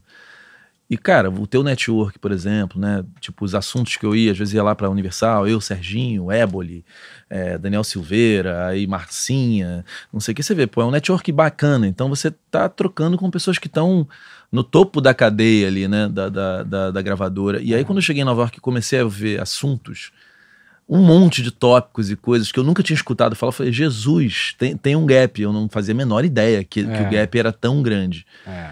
E aí, quando eu voltei, eu me senti inadequado para a indústria, porque eu não sabia nem o que eu queria, na verdade, então eu era inadequado por si só. E aí, hoje, eu saber que, que levar essas informações. Tem gente que não, não lê, cara, que não tem dinheiro para comprar o livro. Sim. o livro em sim. inglês, então, tem gente que não lê inglês. E tem gente que não tem dinheiro para ler inglês, porque com, com um dólar a seis, um livro de 24 dólares é dinheiro pra Possível, caralho. é. Saca? Então você poder, sei lá, eu tô lendo agora pela segunda vez o How Music Works do David Byrne e vou fazer vários vídeos desse livro. Muito bom. Então você tá, sei lá, simplificando também uma informação e dando pra uma galera que vai falar, pô, cara, olha lá, Bruno Levison, ih, um Maitá pra. Ih, caramba. Muito e eu legal. acho isso legal. Eu me Muito sinto legal. fazendo com amor mesmo. Muito legal. É o que você falou, né? Com propósito, né? Isso faz toda a diferença, né? Quando É. você tem um propósito no que você está fazendo. E a gente faz feliz, né? Aí é o que você Poxa, falou, faz cara. com paixão, né? É. É o que eu sempre busquei, cara. Propósito, assim. Sempre, onde é que eu me encaixo aqui? Onde é que onde é que tá a, ver- a minha verdade nesse trabalho aqui que eu vou fazer? Em todos, cara, que eu vou, eu, eu tento fazer isso, cara. Em todos. Pô, só toca top, que eu não, eu Olimpíada, não em sabia tudo. que era você que fez. É, aí o que, que aconteceu? Eu vi o Rubel. E eu sou um baita fã do Rubel, a gente não é amigo, vira e mexe chamando a mensagem pra ele, ele comenta o vídeo que eu fiz, já fiz dois ou três vídeos sobre o Rubel, que eu acho que é um artista super inaugural na maneira de gestão que ele toca aquilo. É um cara que tá dando os passos corretos, também não tá se nichando a ponto de não ser visto, um cara que tá buscando espaço, mas eu acho que, como você falou, sem perder a, a- a lente, continua sendo a dele. Sim, que ele não faz concessões artísticas. Ele faz. é, ele tá se adaptando para poder caber num lugar maior do que, ele é hoje, né? Quando eu vi o Rubem no Só Toca Top, eu falei, que porra é essa? Aí mandei a mensagem pro Marcel. Marcel, foi você que botou o Rubem? Ele falou, não, tem o Bruno aqui. E aí eu falei, pô, que foda.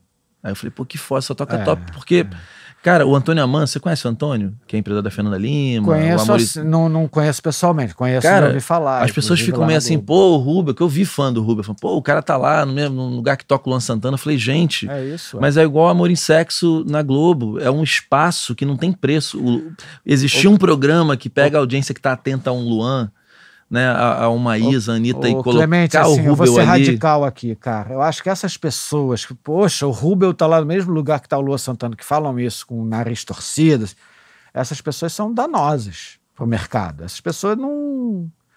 O, o bacana é, o- é o contrário. Caraca, o Rubel tá lá no mesmo lugar que É tá o Lua isso, Santana. é isso. que é o.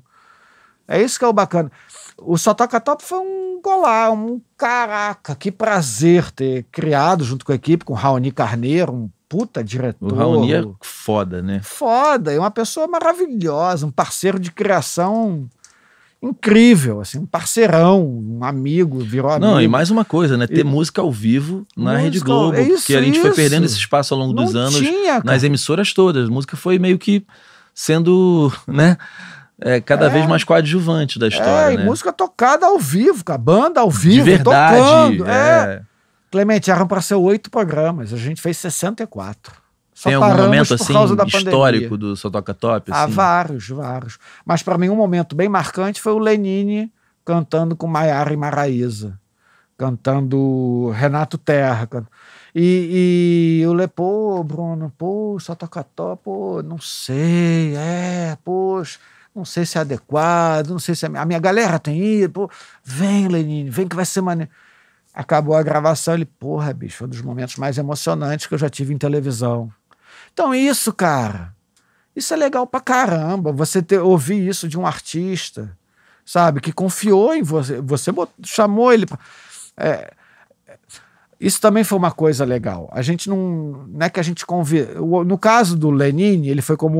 o- Como é que era o nome que a gente chamava? O convidado, só toca top, ou consagrado, só toca top, que era realmente um convidado. Mas fora isso, era tudo por playlist, sucesso. O programa é todo amparado em sucesso.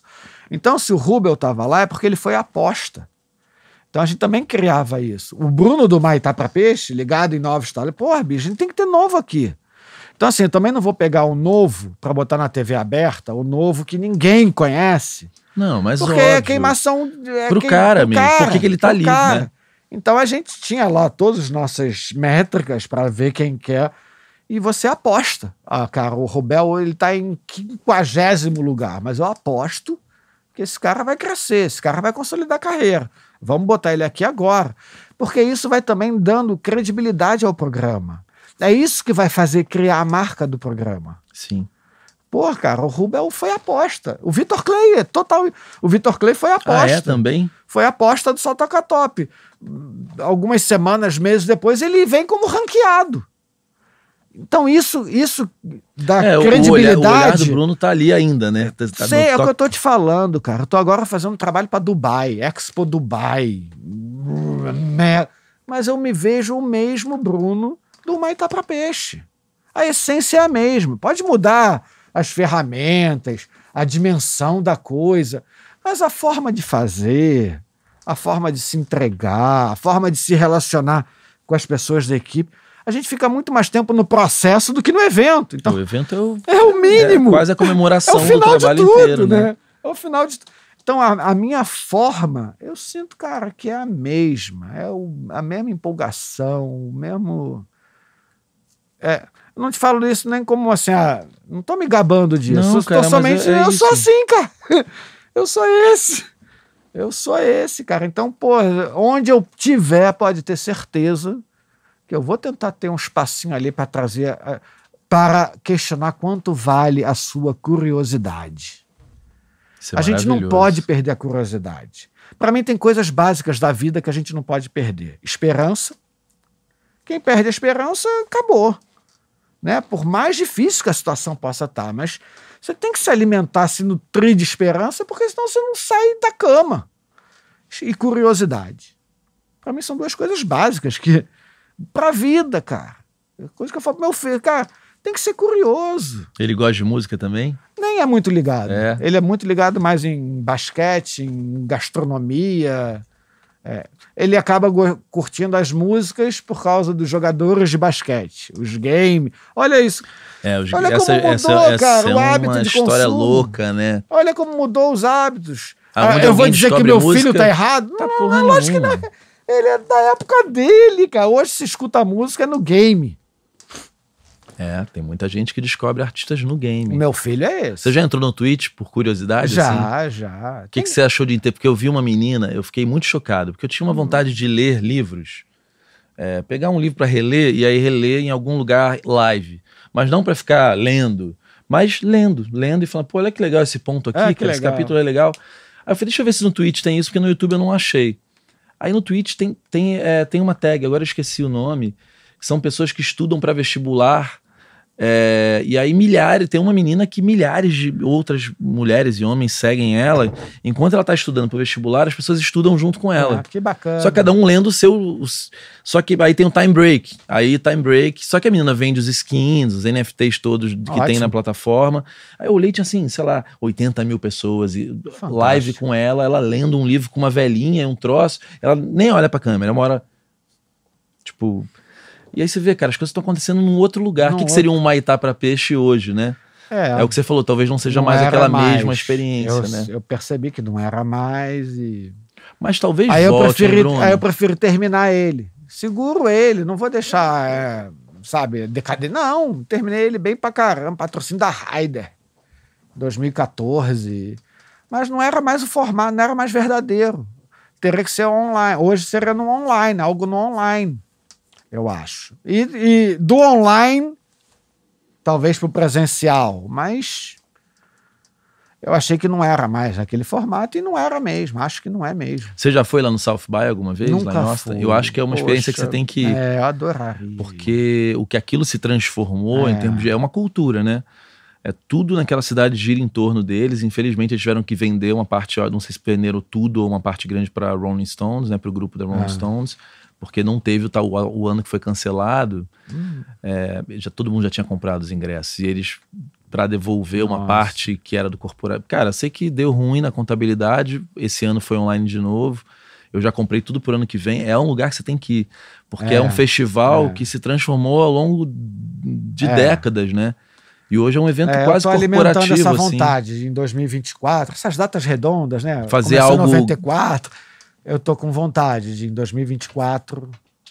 E pra você ver, cara, 2024, mas já tô querendo, já tô começando a trabalhar nisso agora. Isso é uma outra coisa legal da gente falar, assim, principalmente pra galera do dito independente, assim.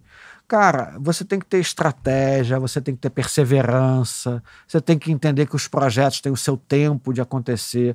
Então, cara, eu tô começando a falar agora aqui de um projeto que eu vou realizar daqui a três anos. O livro do Yuka eu fiquei cinco anos.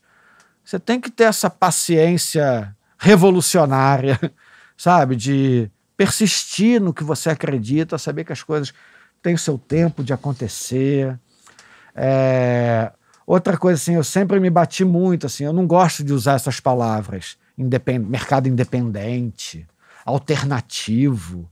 Eu nunca gostei disso. Eu nunca. Ah, mas um festival independente. Não, não é um festival independente. É um festival que busca dependência. eu quero ter os elos, eu quero que um dependa do outro. O festival depende do artista, todo mundo depende do patrocinador, depende da mídia.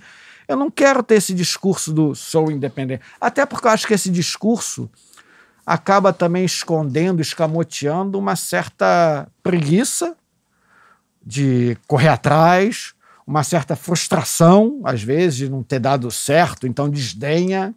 Sabe? Tem assim? isso também. É Muito. Então, quando o cara fala, ai, o Rubel não é um lugar do Lua Santana, para mim é um cara recalcado.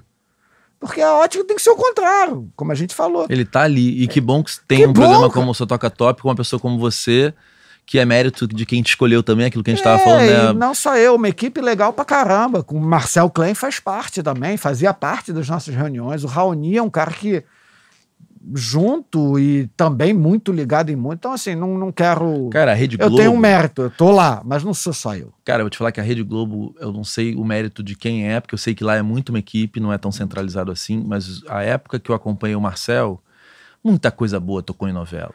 Porra, muita coisa boa tocou em novela, assim. É, é, tem que se aplaudir, porque Muito. a gente saiu de uma época que tava complicado pra quem gosta de MPB, de rock ou de música pop, e de repente, cara, você tava ouvindo, é, pô, Baiana System na abertura de uma novela, tudo bem com a voz da Cássia, mas é, repito, é uma forma de cara. colocar o Baiana Isso. System ali, né?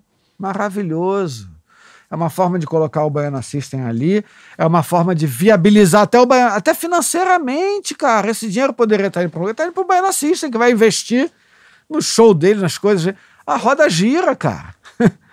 Eu, pô, o Marcel fez um trabalho maravilhoso. É, e tá, também tá maravilhoso. onde tá por mérito, né? É um cara que eu Eu, admiro eu muito. por estar lá, eu lamentei quando ele saiu. Assim, poxa, que pena. Eu entendo, cada um tem que buscar seus desafios, suas coisas. Entendo também a pressão que ele devia sofrer. Enfim, entendo e, pô, imagina, torço sempre muito pelo Marcel. É, ontem eu liguei pra ele e falei, irmão. Mas eu lamentei, poxa. É, um cara pena. legal, né? É, e com cabeça boa, com. Tava empolgado. É, mas ele é mesmo. O Marcel se empolga é, é, também. ele se empolga. Você pode concordar com ele, discordar, mas, cara, isso não importa. Importa é empolgação. A gente vem de emoção de novo, Clemente. O Marcel vem. Imagina, cara, a abertura de uma novela. Que emoção. Aquilo é, é marcante, Marcante, demais, cara. Muito, cara. Você sabe que aquela música um vai. Você vai impactar a vida daquele artista, você vai impactar a vida das pessoas. Todo né? dia. E às vezes você muda uma cena inteira de, um, de uma região que, por conta da- do Baiana tá ali, É. mexe com toda uma estrutura, né? E hoje em dia isso acontece muito, assim, essa coisa da região. Por exemplo, mais uma experiência do Só Toca Top, né? Um dia a gente lá pesquisando e vendo as, as playlists, o que que tá fazendo sucesso, de repente pinta lá um nome Mano Walter. Mano Walter? Quem é Mano Walter? Mano... Porra, 200 milhões de views. Caraca, como é que existe um artista Que eu não conheço. que eu não conheço, nunca ouvi falar, e tem 200 milhões de views. Que, que péssimo profissional que eu sou. Como que eu não? Fiquei putaço. E é isso, cara. Você não, hoje Mano dia, Walter, eu não conheço também. Hoje em dia é um fenômeno. A gente trouxe pro Só Toca Top, ele ganhou uma projeção De nacional. É, norte, nordeste, lá de ah, cima. deve ser da- das coisas que estouram sua música, né? É, lá em cima, e virou nacional. Você conhece a sua música, a história da exemplos. plataforma? Não. Cara, o Sua Música, ele é a maior plataforma de streaming no Brasil. Eles tinham uma, uma coisa meio, uma questão meio é, polêmica, porque eles não pagavam o direito autoral. Mas você, quando botava a tua música lá, você entrava de acordo que não existia pagamento, ela é de graça. Então, no Nordeste, é, é o streaming aonde o- Então as pessoas passou escutam. por isso aí, certamente. Porque... E, e no sua música tem coisas que são interessantes, que eu não sabia, e é bom quando a gente viaja fazer uma consultoria em Salvador. Foi aí que eu soube do sua música. Depois eu fui conhecer os donos. É, a galera, a gente esquece que a gente é muito privilegiado mesmo, né? Tipo, a galera não tem memória, não, não, não tem desculpas. Os celulares mais baratos têm, têm muito HD, mas os caras não querem usar o, o plano de dados, porque Sim. a galera tem um plano de dados limitado. Então, qual é o hábito nesses lugares? É quando tá no trabalho ou num lugar, tipo num shopping que tem Wi-Fi, baixar tudo Ah, que você bom. vai escutar ou assistir à noite. E o sua música é meio isso, tudo lá tá para download. Então, cara, Barões da Pisadinha, todas essas coisas vieram Passaram. sua música. Então, é um lugar que é. E eles são visionários, o Rony, cara, e o sócio dele, porque vai virar label e eles hoje É. conseguem botar um artista em primeiro lugar no Spotify Cara, dentro tem de do. oportunidades Muito, hoje, né, Clemente? É Muito. muita oportunidade, cara. E é difícil Mas ser é diretor isso. artístico hoje, hein? Muito Porra, difícil. o que que é um Muito diretor difícil. artístico hoje? Eu não- Muito difícil. Até porque tá, é isso, tá tudo muito regionalizado também, e ao mesmo tempo tem a força do nacional. Assim, acho que tem muitos nichos. Eu Acho que se eu fosse um AIR hoje, uma eu acho que eu ia pensar em estar ocupando te- é, eu teria todos vários esses AIRs, nichos. né? É, é, eu acho.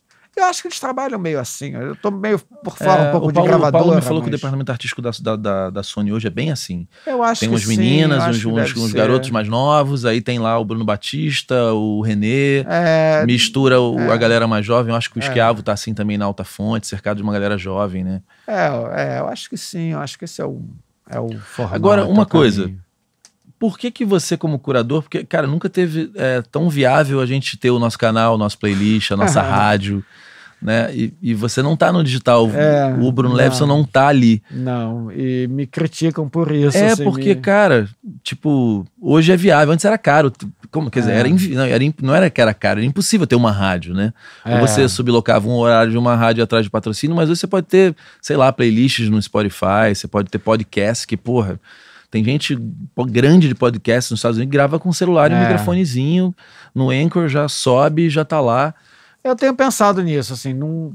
eu acho que também teve isso que eu te falei no início, assim, eu sempre achei que a minha função era muito mais olhar o todo, abrir espaço para o todo, para as cenas, e não tanto para um artista ou para mim. O, o meu veio a reboque do Maitá Cara, para Peixe. mas não era se a seu minha, playlist era tem um milhão de pessoas propósito. seguindo, você vai fazer a mesma coisa no digital É, que é. você fez no offline. É, é, você, Você vai botar um artista ali, eu tô E querendo. vai causar um eu tô, impacto. Tô pensando nisso. E para fazer tem que fazer assim, né? Bonito, mesmo que seja bacana. dentro da própria Sony. A Sony tá. a- mesmo que seja dentro da própria Globo, né? Sim, Que a sim, Globo tem sim. vários podcasts Eu interessantes. tenho feito agora no meu Instagram umas conversas que eu tô chamando de lugar de escuta. Né? Tá todo mundo falando muito preocupado com o lugar de fala das pessoas, né? Todo, ah, tem lugar de fala. Eu tô mais preocupada com o lugar de escuta, de ouvir as pessoas. Então no meu Instagram eu tenho feito algumas, não só não é ligado à música, é mais ao momento, não é também política, mas já foram lá, já fiz quatro, já foram o Paulo Lins, autor de Cidade de Deus, o Michel Melamed, um poeta, Ele é ator, craque. diretor, craque, CEP 20 mil, o Michel é é, cria do verdade, lá de trás, é. A Ana Dantes, da editora Dantes, que é uma cabeça maravilhosa, e o Estevão Seavata, um documentarista. As pessoas conhecem ele como marido da Regina Casé, mas isso é muito demais limitador Pô, pro Estevão. pelo amor de É, Deus, é. né?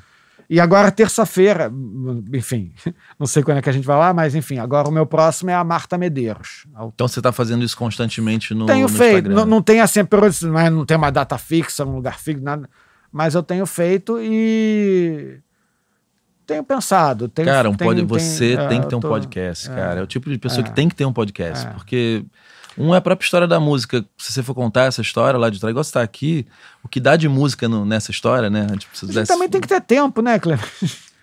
É. Mas, mas eu chego lá, eu vou, vou criar esse tempo pra mim. Assim, E eu não sei como tá no Brasil, mas eu sei que lá fora tem muito podcast que é bancado pela própria Spotify, né? Então a gente vai ter isso aqui também daqui a É. pouco. Não, peraí, É. eu quero você de podcast, peraí, eu vou, vou te dar um salário para fazer isso.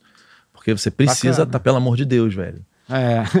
Porra. É, é, acho que sim, acho que sim. Acho que eu vou, vou chegar lá. É um baita Vou- veículo, né? É, maneiro. E eu adoro isso aqui também. Adoro trocar ideia, conversar. Adoro, adoro.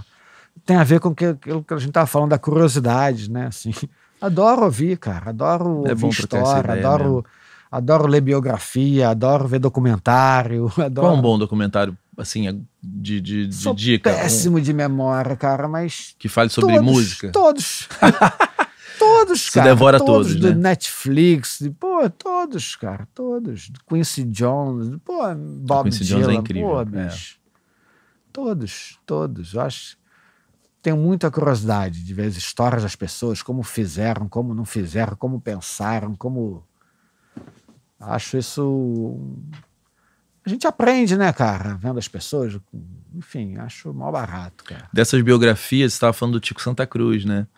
E aí é legal que você que você começa a biografia. Eu não era fã do Detonautas. Eu não né? gosto Eu de- não gosto de Detonautas. É, Eu acho que o Tico, você estava falando sobre essa questão da, da- de ser de verdade, gostando ou não dele, é muito clara a transformação que o Tico é, vem tendo desde o Detonautas até hoje, né? Do início da banda. Ele virou uma voz, concordando ou não com ele, né? Ele virou uma voz. Concordando ou não com o conteúdo ou mesmo com a forma. Às vezes eu não gosto da forma e do conteúdo. Eu acho que o Tico. É isso, cara. Ele dá a cara a tapa. Eu acho que ele é um artista. É, cumpre essa função que transcende o produto artístico. Talvez ele até coloque em risco até o produto artístico. Assim, tem muitas pessoas que não gostam dele, então por isso já não vão, imagina, nem ouvir detonautas. É, e o Tico é um guerreiro, né, cara? O Tico, cara. Então, assim, é, eu estou fazendo esse livro agora com ele, não é exatamente a biografia dele, não estou contando a vida dele, mas é como nasce esse pensamento, como é que nasce esse militante, como é que surge, como é que se estabelece uma voz. Muito mais do que, ah, o Tico nasceu e tal, e a infância foi assim. Tem a ver com a sabe? morte do neto, assim? vamos, certamente a gente vai passar por isso. Tem a ver com essa militância dele. Eu quis retratar isso, assim, eu acho que eu tenho muito orgulho da nossa geração. Então, assim, quando eu, escrevi a biografia do D2, que é totalmente diferente da do Yuka, do D2 eu conversei com muitas pessoas, em- tem reportagens, tem é tipo um almanaque.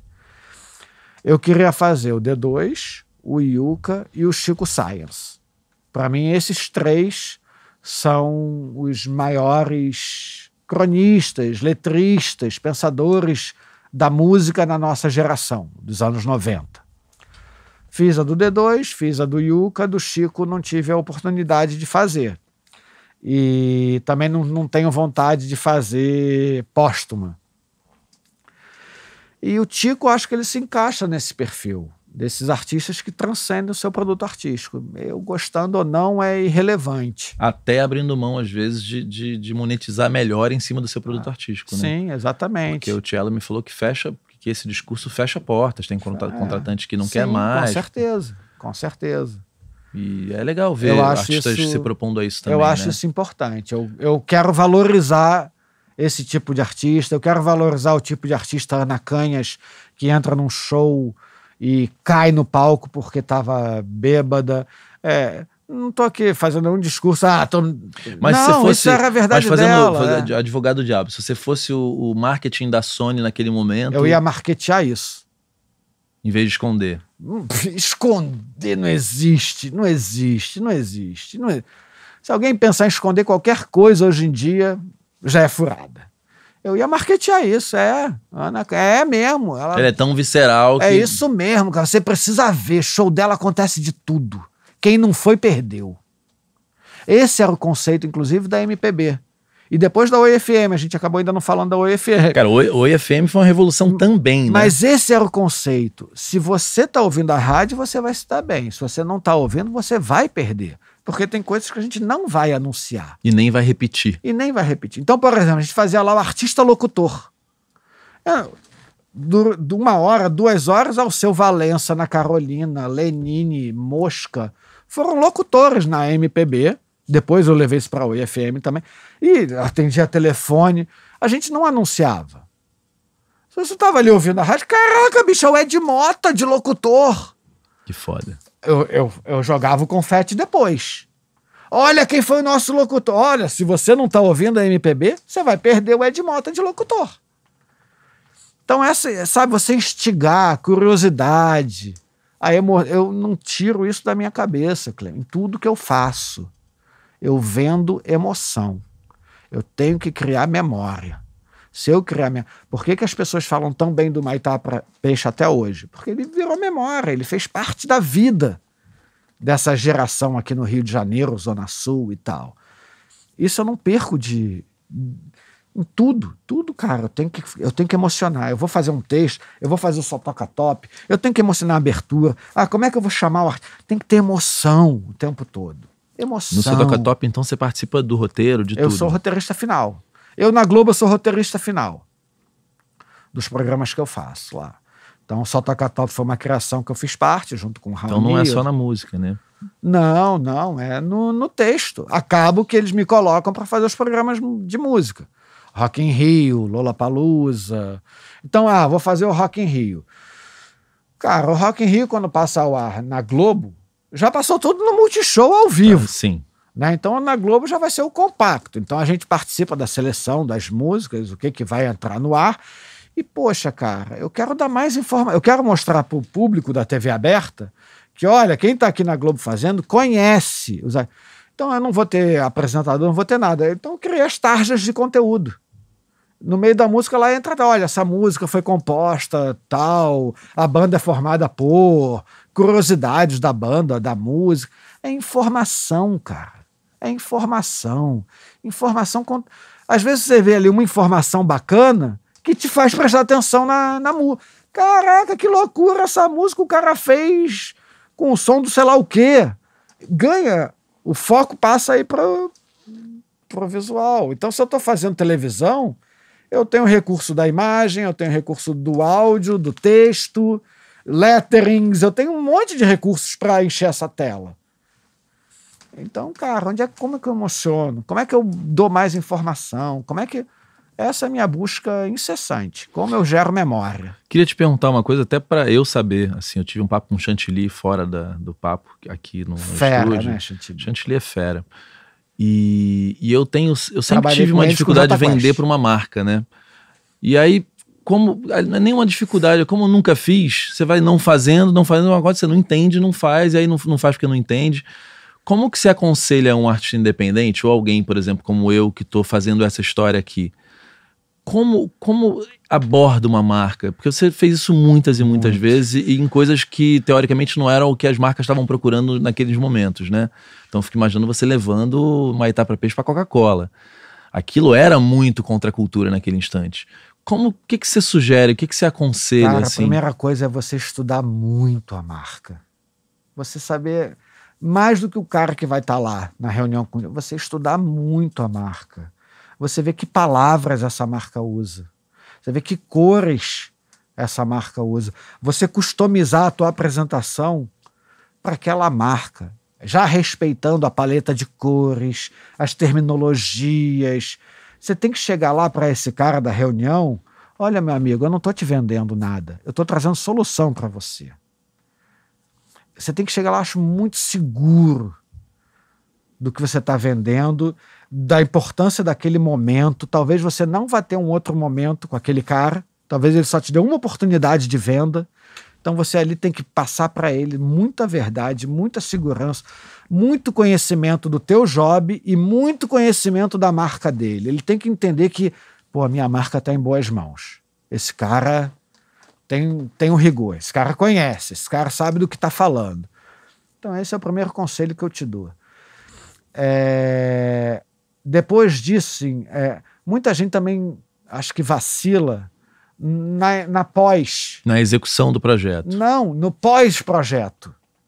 Então, fui lá, Coca-Cola, fizemos o projeto, foi bonito pra caramba. Eu quero marcar com o cara agora uma reunião de avaliação de como que foi. Olha só, a clipagem deu isso, as fotos, os vídeos, pá, pá, foi isso, foi isso.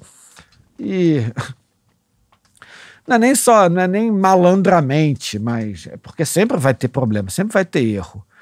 estrategicamente eu diria que e eu uso isso, mesmo nessa avaliação, eu também não vou ser lá chapa branca, só falar do que deu certo. Eu já falo também, olha, isso aqui eu acho que deu errado. Isso Você aqui, fala, joga limpo. Isso aqui a gente podia fazer diferente. No que eu digo, Exatamente. já comecei a próxima reunião. Já comecei a próxima venda. Pô, isso aqui, cara, tem um potencial muito maior. Eu errei, eu errei aqui. A gente podia ter feito diferente. Porra, bicho, no ano que vem a gente faz. Eu já, o cara não tá. Eu já tô falando para ele do ano que vem. Então, assim, estabeleça a relação. A tua relação não é com o dinheiro do patrocínio. A tua relação, antes de tudo, é com aquela pessoa. Você está trazendo uma solução para aquele profissional. Aquele profissional hoje está aqui, amanhã ele vai estar tá em outro lugar. Isso já aconteceu comigo. Agora mesmo. É, eu estava envolvido aí com uma plataforma, acho que você também algo parecido. Estava com o Showin, uma plataforma de streaming. Sim. Com o Diofrildo, né? o Dio, Dio Trota. Hoje ele é um grande empresário, dono de agência, Showin, ele comprou e tal, papapá. O Diofrildo era o cara do primeiro patrocínio meu da Coca-Cola. Olha que legal. Ele era o cara, ele, o, quem me deu o patrocínio foi um cara que hoje está na Coca-Cola do México, Renato Fukuhara. É um cara que periga um dia via ser presidente da Coca-Cola Mundial. Assim, o Renato é foda pra caramba. Já foi para os Estados Unidos, já agora está no México. Acho que a Coca-Cola está preparando mesmo ele. O Diofrido era o braço direito dele. Isso lá, o meu primeiro patrocínio foi em 97, 98. Eu agora acabei de fazer um negócio com o Diofrido. Então, a, a, as relações que você estabelece não são com a marca e nem com o dinheiro da marca. São, antes de tudo, com aquela pessoa, aquele profissional. É um outro conselho que eu é, dou. É, porque a entrega também do próprio produto tem que ser muito boa, né? Tem que ser muito boa. Todas as fases têm que ser muito boa. Todas. Sabe, quando você, essa primeira reunião de venda sua, você tem que chegar lá muito adequado. Adequado até na vestimenta, sabe? Cara, eu não vou na Coca-Cola de azul.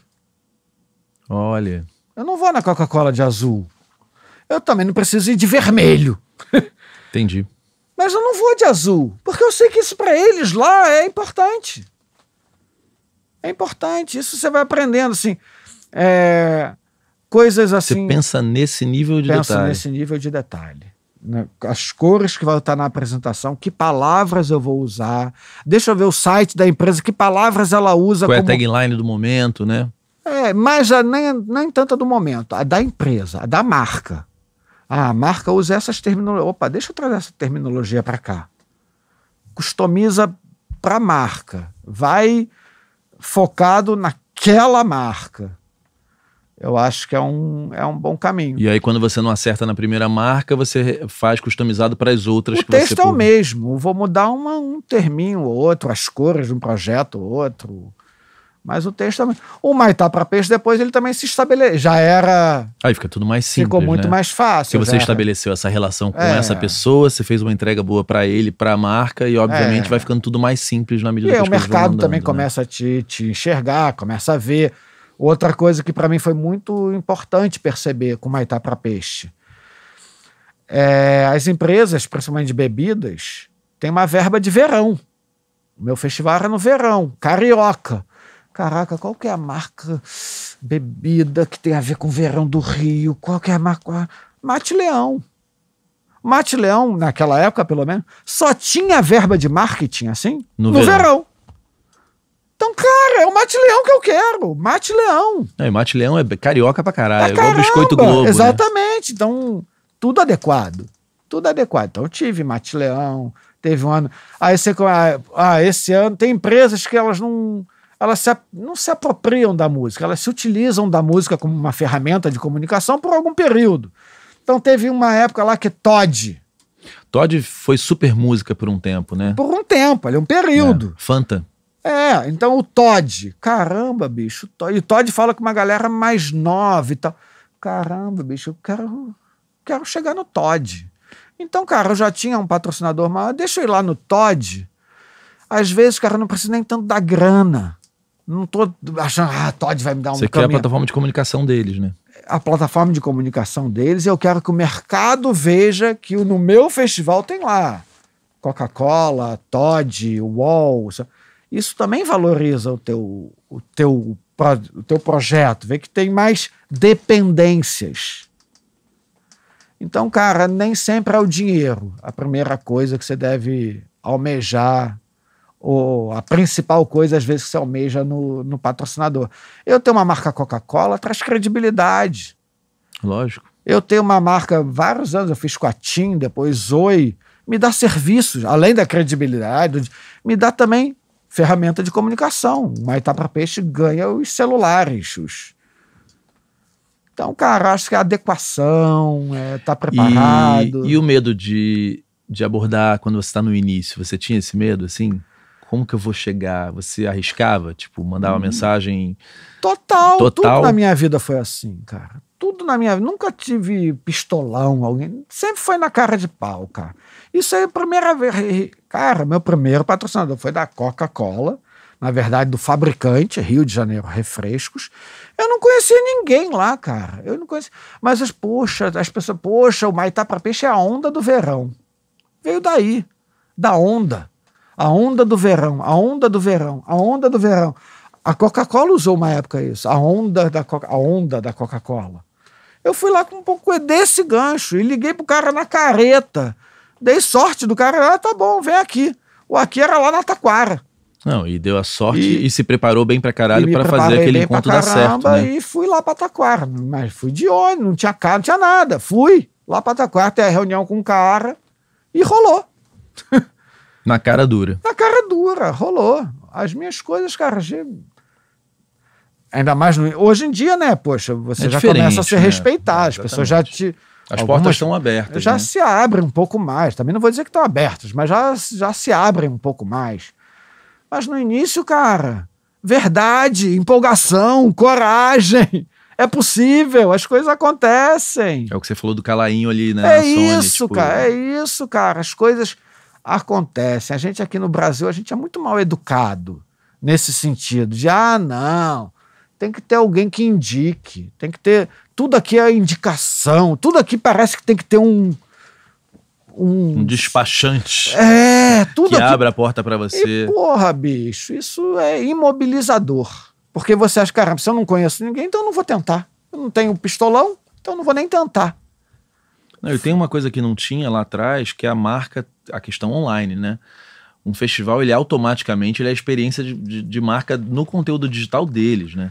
É. Tudo que eles precisam é contar histórias. E um festival acontecendo, tudo aquilo, né, aquela experiência de marca, as pessoas compartilham aquilo, eles vão e, e ressignificam os conteúdos dos próprios usuários para usar nas Isso. próprias redes sociais. Então, Pra mim era meio óbvio que eu tinha que correr atrás de uma marca de telefonia no Maitá para Peixe. A telefonia estava se, se apropriando, mais uma vez, usando a música como ferramenta de comunicação para vender serviço.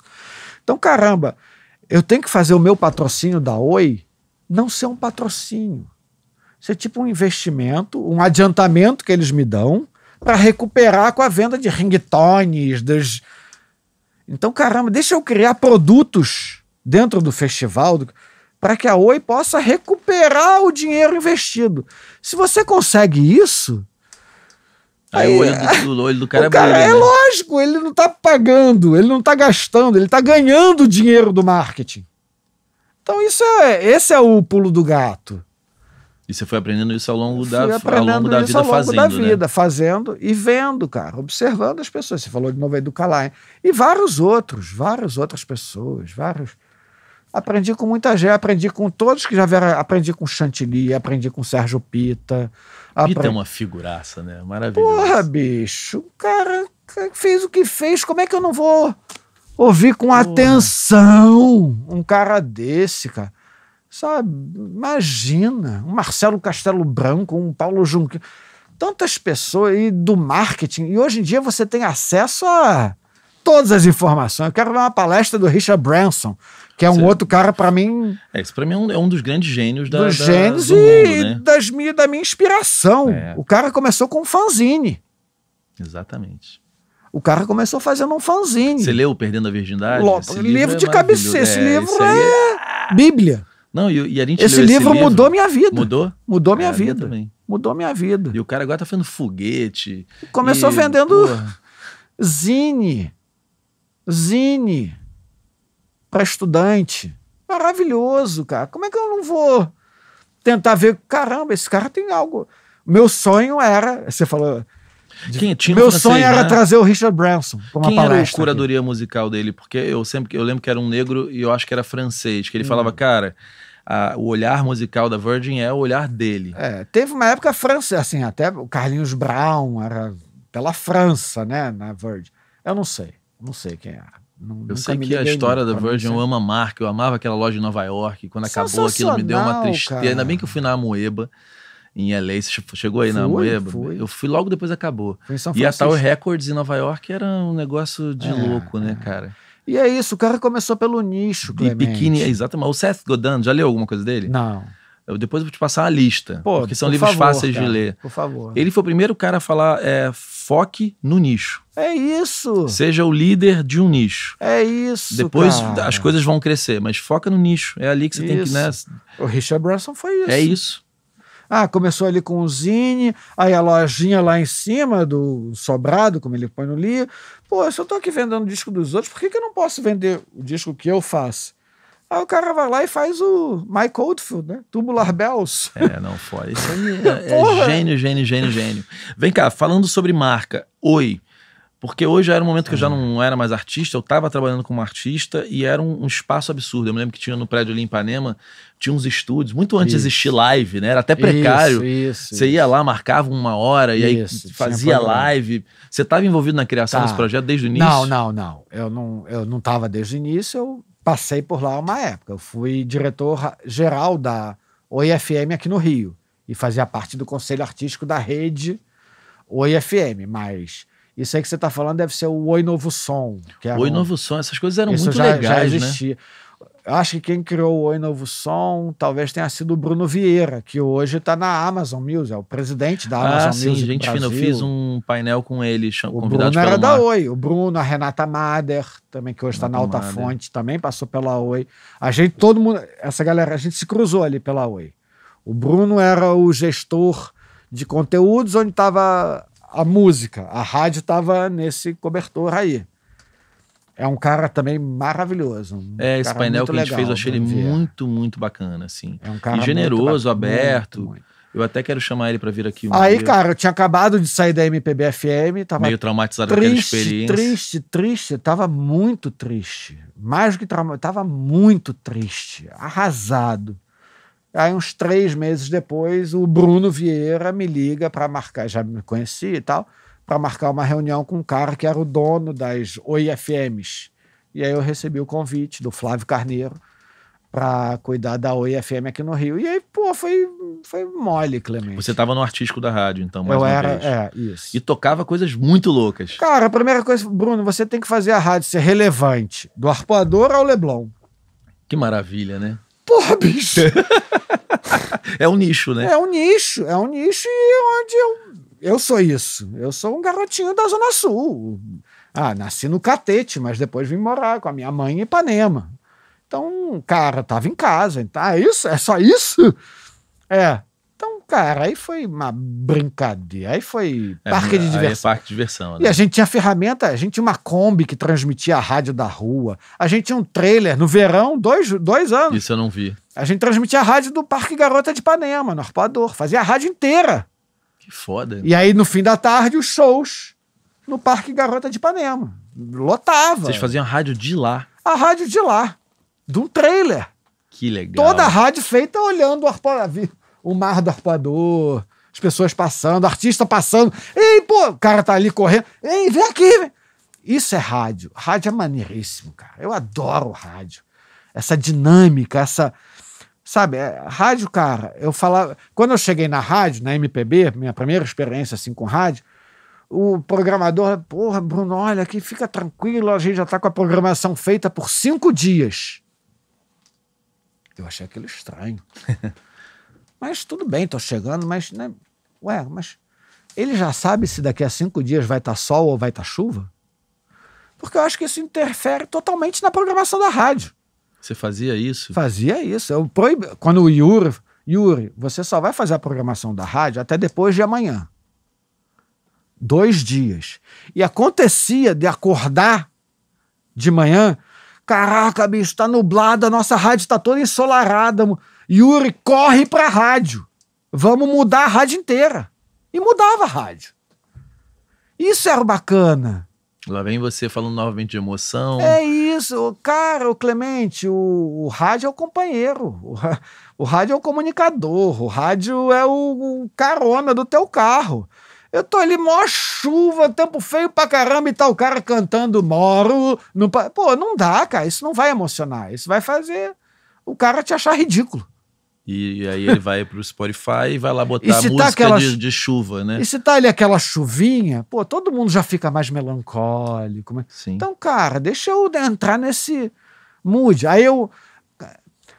Cara, ciência. Qual é o público da rádio? Ah, o meu público, a faixa etária primordial lá da rádio era, sei lá, de 40 a 50 anos. Legal, esse é o nosso público maior, a nossa maior fatia de público. Tá bom.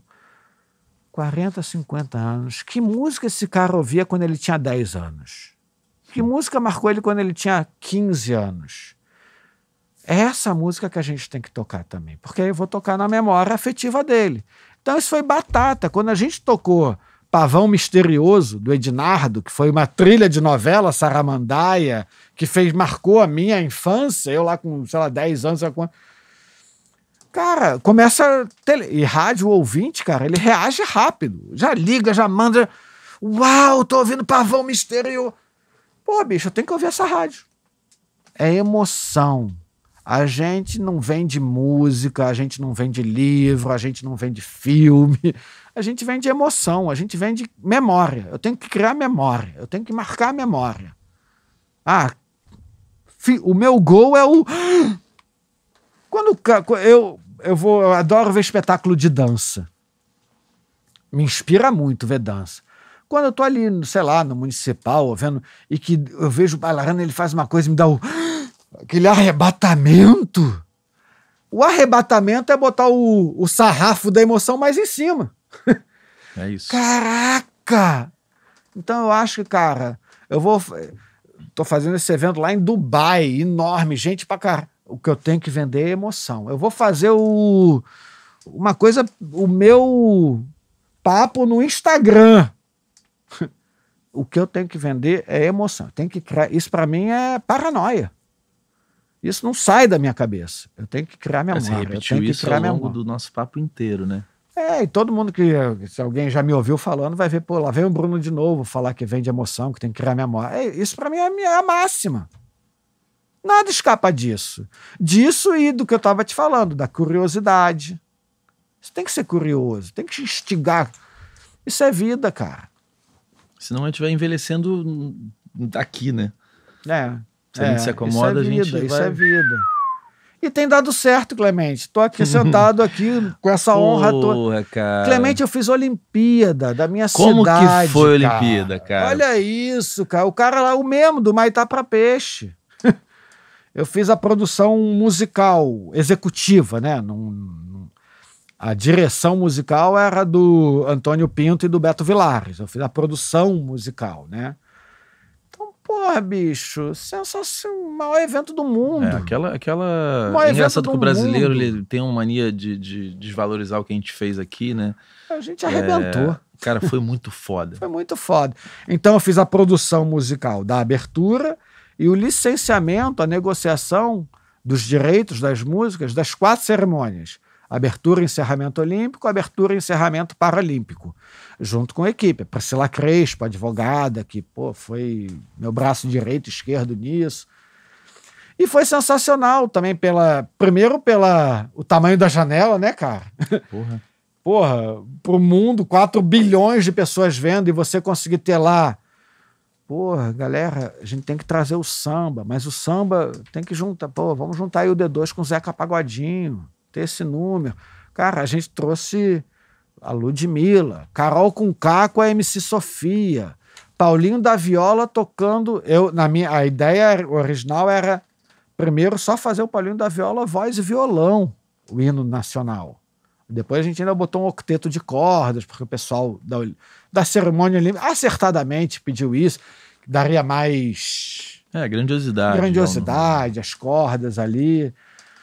Então, cara, foi sensacional, uma experiência foda onde você, onde eu também tive que é, confiar muito no meu taco. O último número da abertura era um desfile das 12 baterias de escola de samba do Rio de Janeiro. Pô, bicho, você fazer 12 baterias de escola de samba, atravessar o Maracanã inteiro, e você tem que fazer o som disso, você de som. Eu tenho que fazer o som disso para o Maracanã, para quem está lá vendo, tem que fazer o som disso para um, a televisão do Brasil, para o internacional. Então, não é uma coisa muito simples, né? Você fazer uma bateria. Como é que eu vou microfonar? Uma bateria andando e eu tenho que mandar esse sinal de áudio para todo esse lugar. Difícil, cara. Pô, como é que eu vou fazer isso? Como é que eu vou fazer isso? Primeira coisa é você se cercar de boas pessoas. Pretinho da Serrinha. É que um cara. Que é o cara é, que sabe tudo de samba, respeitado no, no universo. Imagina eu falar com um mestre de bateria de uma escola. Não, e o Pretinho entende do que acontece do novo e entende daquilo. Amigo, parceiro. Bem, né? Ele é querido mesmo. Fera pra caramba. Então, beleza. Ah. É, os caras no samba não gravam com clique escola de samba não. O samba, justamente, acho que é a ausência do clique, né? Que dá o, a malemolência ali, né? Do, do samba. Aí o diretor técnico da Olimpíada inteira era um canadense. A, a equipe era toda internacional, né? O cara era um canadense. E o cara o tempo inteiro me fazendo um terrorismo, Clemente. Bruno, você fez tudo errado. Você gravou errado. Você não gravou com clique. Tem que ter clique. Se não tiver o clique, vai dar errado. Não. Eu, porra, mas o samba. É, caraca, mas eu não posso gravar o samba com clique. Não. Pretinho, como é que a gente vai solucionar? Já sei, Bruno. Vamos fazer o seguinte: é, a gente grava, é sem clique, tem que ter. O mestre de bateria tem que ter o ponto. É, um. Ele tem que ter o ponto. Ele conduz. Pretinho da solução perfeita, perfeita né? Perfeita, sim. E o canadense me. Cara, até, até a hora. Até, foi o maior trabalho da minha vida. E foi também o pior trabalho da minha vida. De estresse, de pressão. Mas eu, eu de... escutei isso de todas as pessoas que eu conheço que trabalharam na Olimpíada, que assim, que é de uma rigidez e de uma organização absurda, né? Isso é. E, e que isso tem você... esse estresse, porque não pode dar errado e é muito milimétrico cada coisa, né? É, é o espetáculo mais visto no mundo. Não pode. E Agora é aprendeu pra caralho também, Pá, né? Porra, imagina, Clemente. Com essa com rigidez, você aprendeu com os caras que estavam aí, ali. Aí, olha só, aí ia, ia, chegar o cara que ia operar o áudio, que ia operar o som da Olimpíada, o Steve, um australiano maravilhoso. E esse canadense, terrorista. Não, Bruno. Olha, você tem que preparar tudo assim, os canais, os stamps, os mapas do áudio. Complexo você gravar para aquilo tudo. Não, o Steve vai chegar, ele vai. Não, se não tiver assim, não vai. Não, não, não, não, mas o Steve. E o Steve já fez turnês do Pink Floyd, do Iron Maiden, já fez sei lá quantas Olimpíadas. E o Steve vai chegar aí. Os... Caraca, eu tô morrendo de medo desse Steve. Chega o Steve. Tranquilaço. Pô, Bruno, que prazer estar tá aqui no Brasil que honra poder trabalhar com a música do Brasil. Pô, cara. Mas o Steven, né? Bruno, esquece isso tudo. Faz do jeito que você acha que é. Faz do jeito que vocês aqui no Brasil acham que é. Só me traz tudo explicadinho. Só, só me. Aí, cara, aí a coisa rolou. Maravilhosa. É meu amigo até hoje, assim, o Steve e o, e, o, e o terrorista? O canadense, não. Acabou a cerimônia, eu fui lá falar ainda com ele, né? É, né? Ainda bem que eu fiz tudo errado, né? Não, não, foi amistoso, não terminou bem. Não... Ele, aquele riso. Pô, o cara me fez sofrer muito. Porque é isso, a gente nunca tinha passado por uma experiência dessa no Brasil, uma Olimpíada. E, cara, aí foi maravilhoso. E e é isso, o, o trabalho continua. Hoje eu estou fazendo esse trabalho lá para Dubai com Abel Gomes. Essa é a mesma empresa que me convidou para a Olimpíada. Então a gente tem que entender isso, cara. A nossa rede é com as pessoas. A minha relação são com as pessoas. É, essas pessoas fazem a minha rede, essas pessoas fazem o meu trabalho acontecer. Então, outra, outra passagem da Olimpíada, Gilberto Gil Ia cantar com Caetano e Anitta. E o Gilberto Gil tava com problema de saúde na época. Sim. Sério, do rim, a voz. E, e caramba, eu morrendo de medo. Caramba, será que o Gil vai estar bem? Não vai estar bem? Tem que gravar o Gil. Como é que. E o Gil não gravava, o Gil não gravava, o Gil não gravava. O italiano, que era o diretorzão junto com a Bel lá da Olimpíada, e esse cara, Bruno, você tem que cortar o Gilberto Gil. O Gilberto Gil não vai cantar. Você tem que cortar. Você tem que cortar. E eu nunca na minha vida eu vou cortar o Gilberto Gil, Clemente. Nunca na minha Nunca. vida. Nunca na minha vida eu vou cortar o Gilberto Gil. Eu, se a Flora, a Maria Gil, eu- olha, Bruno, poxa, o Gil não vai poder fazer. É outra coisa. Agora, eu, enquanto o Gil tiver, ou a Flora, né, o Gil, pessoa jurídica, tiver me dizendo, não, Bruno, calma, ele vai fazer, é com essa galera que eu tô. É com essa galera que eu vou confiar. Essa galera sabe quem eu sou. Essa galera vai continuar aqui no Brasil depois que esse canadense for embora. Então a minha lealdade, o meu compromisso é com o brasileiro, é com o Gil, não é com o canadense. Imagina se eu vou cortar o Gilberto Gil. Aí, cara, foi das maiores emoções da minha vida. Aí, um, já a gente chegando perto já da data da Olimpíada, o Gil ainda não tinha gravado, aí a Flora, não, vamos gravar, vem, vamos, pá, pum, pá. Antes disso, ela me falou, Bruno, você pode. Credenciamento era complicadíssimo. Você pode credenciar o médico do Gil? Eu, caraca, bicho. não tá legal. Creden... Posso, eu não vou cortar o Gil. Posso, vamos credenciar o médico do Gil. Fizemos tudo, conseguimos gravar com o Gil. O Gil tava fraquinho mesmo, não tava no melhor dele, mas é Gilberto Gil, cara.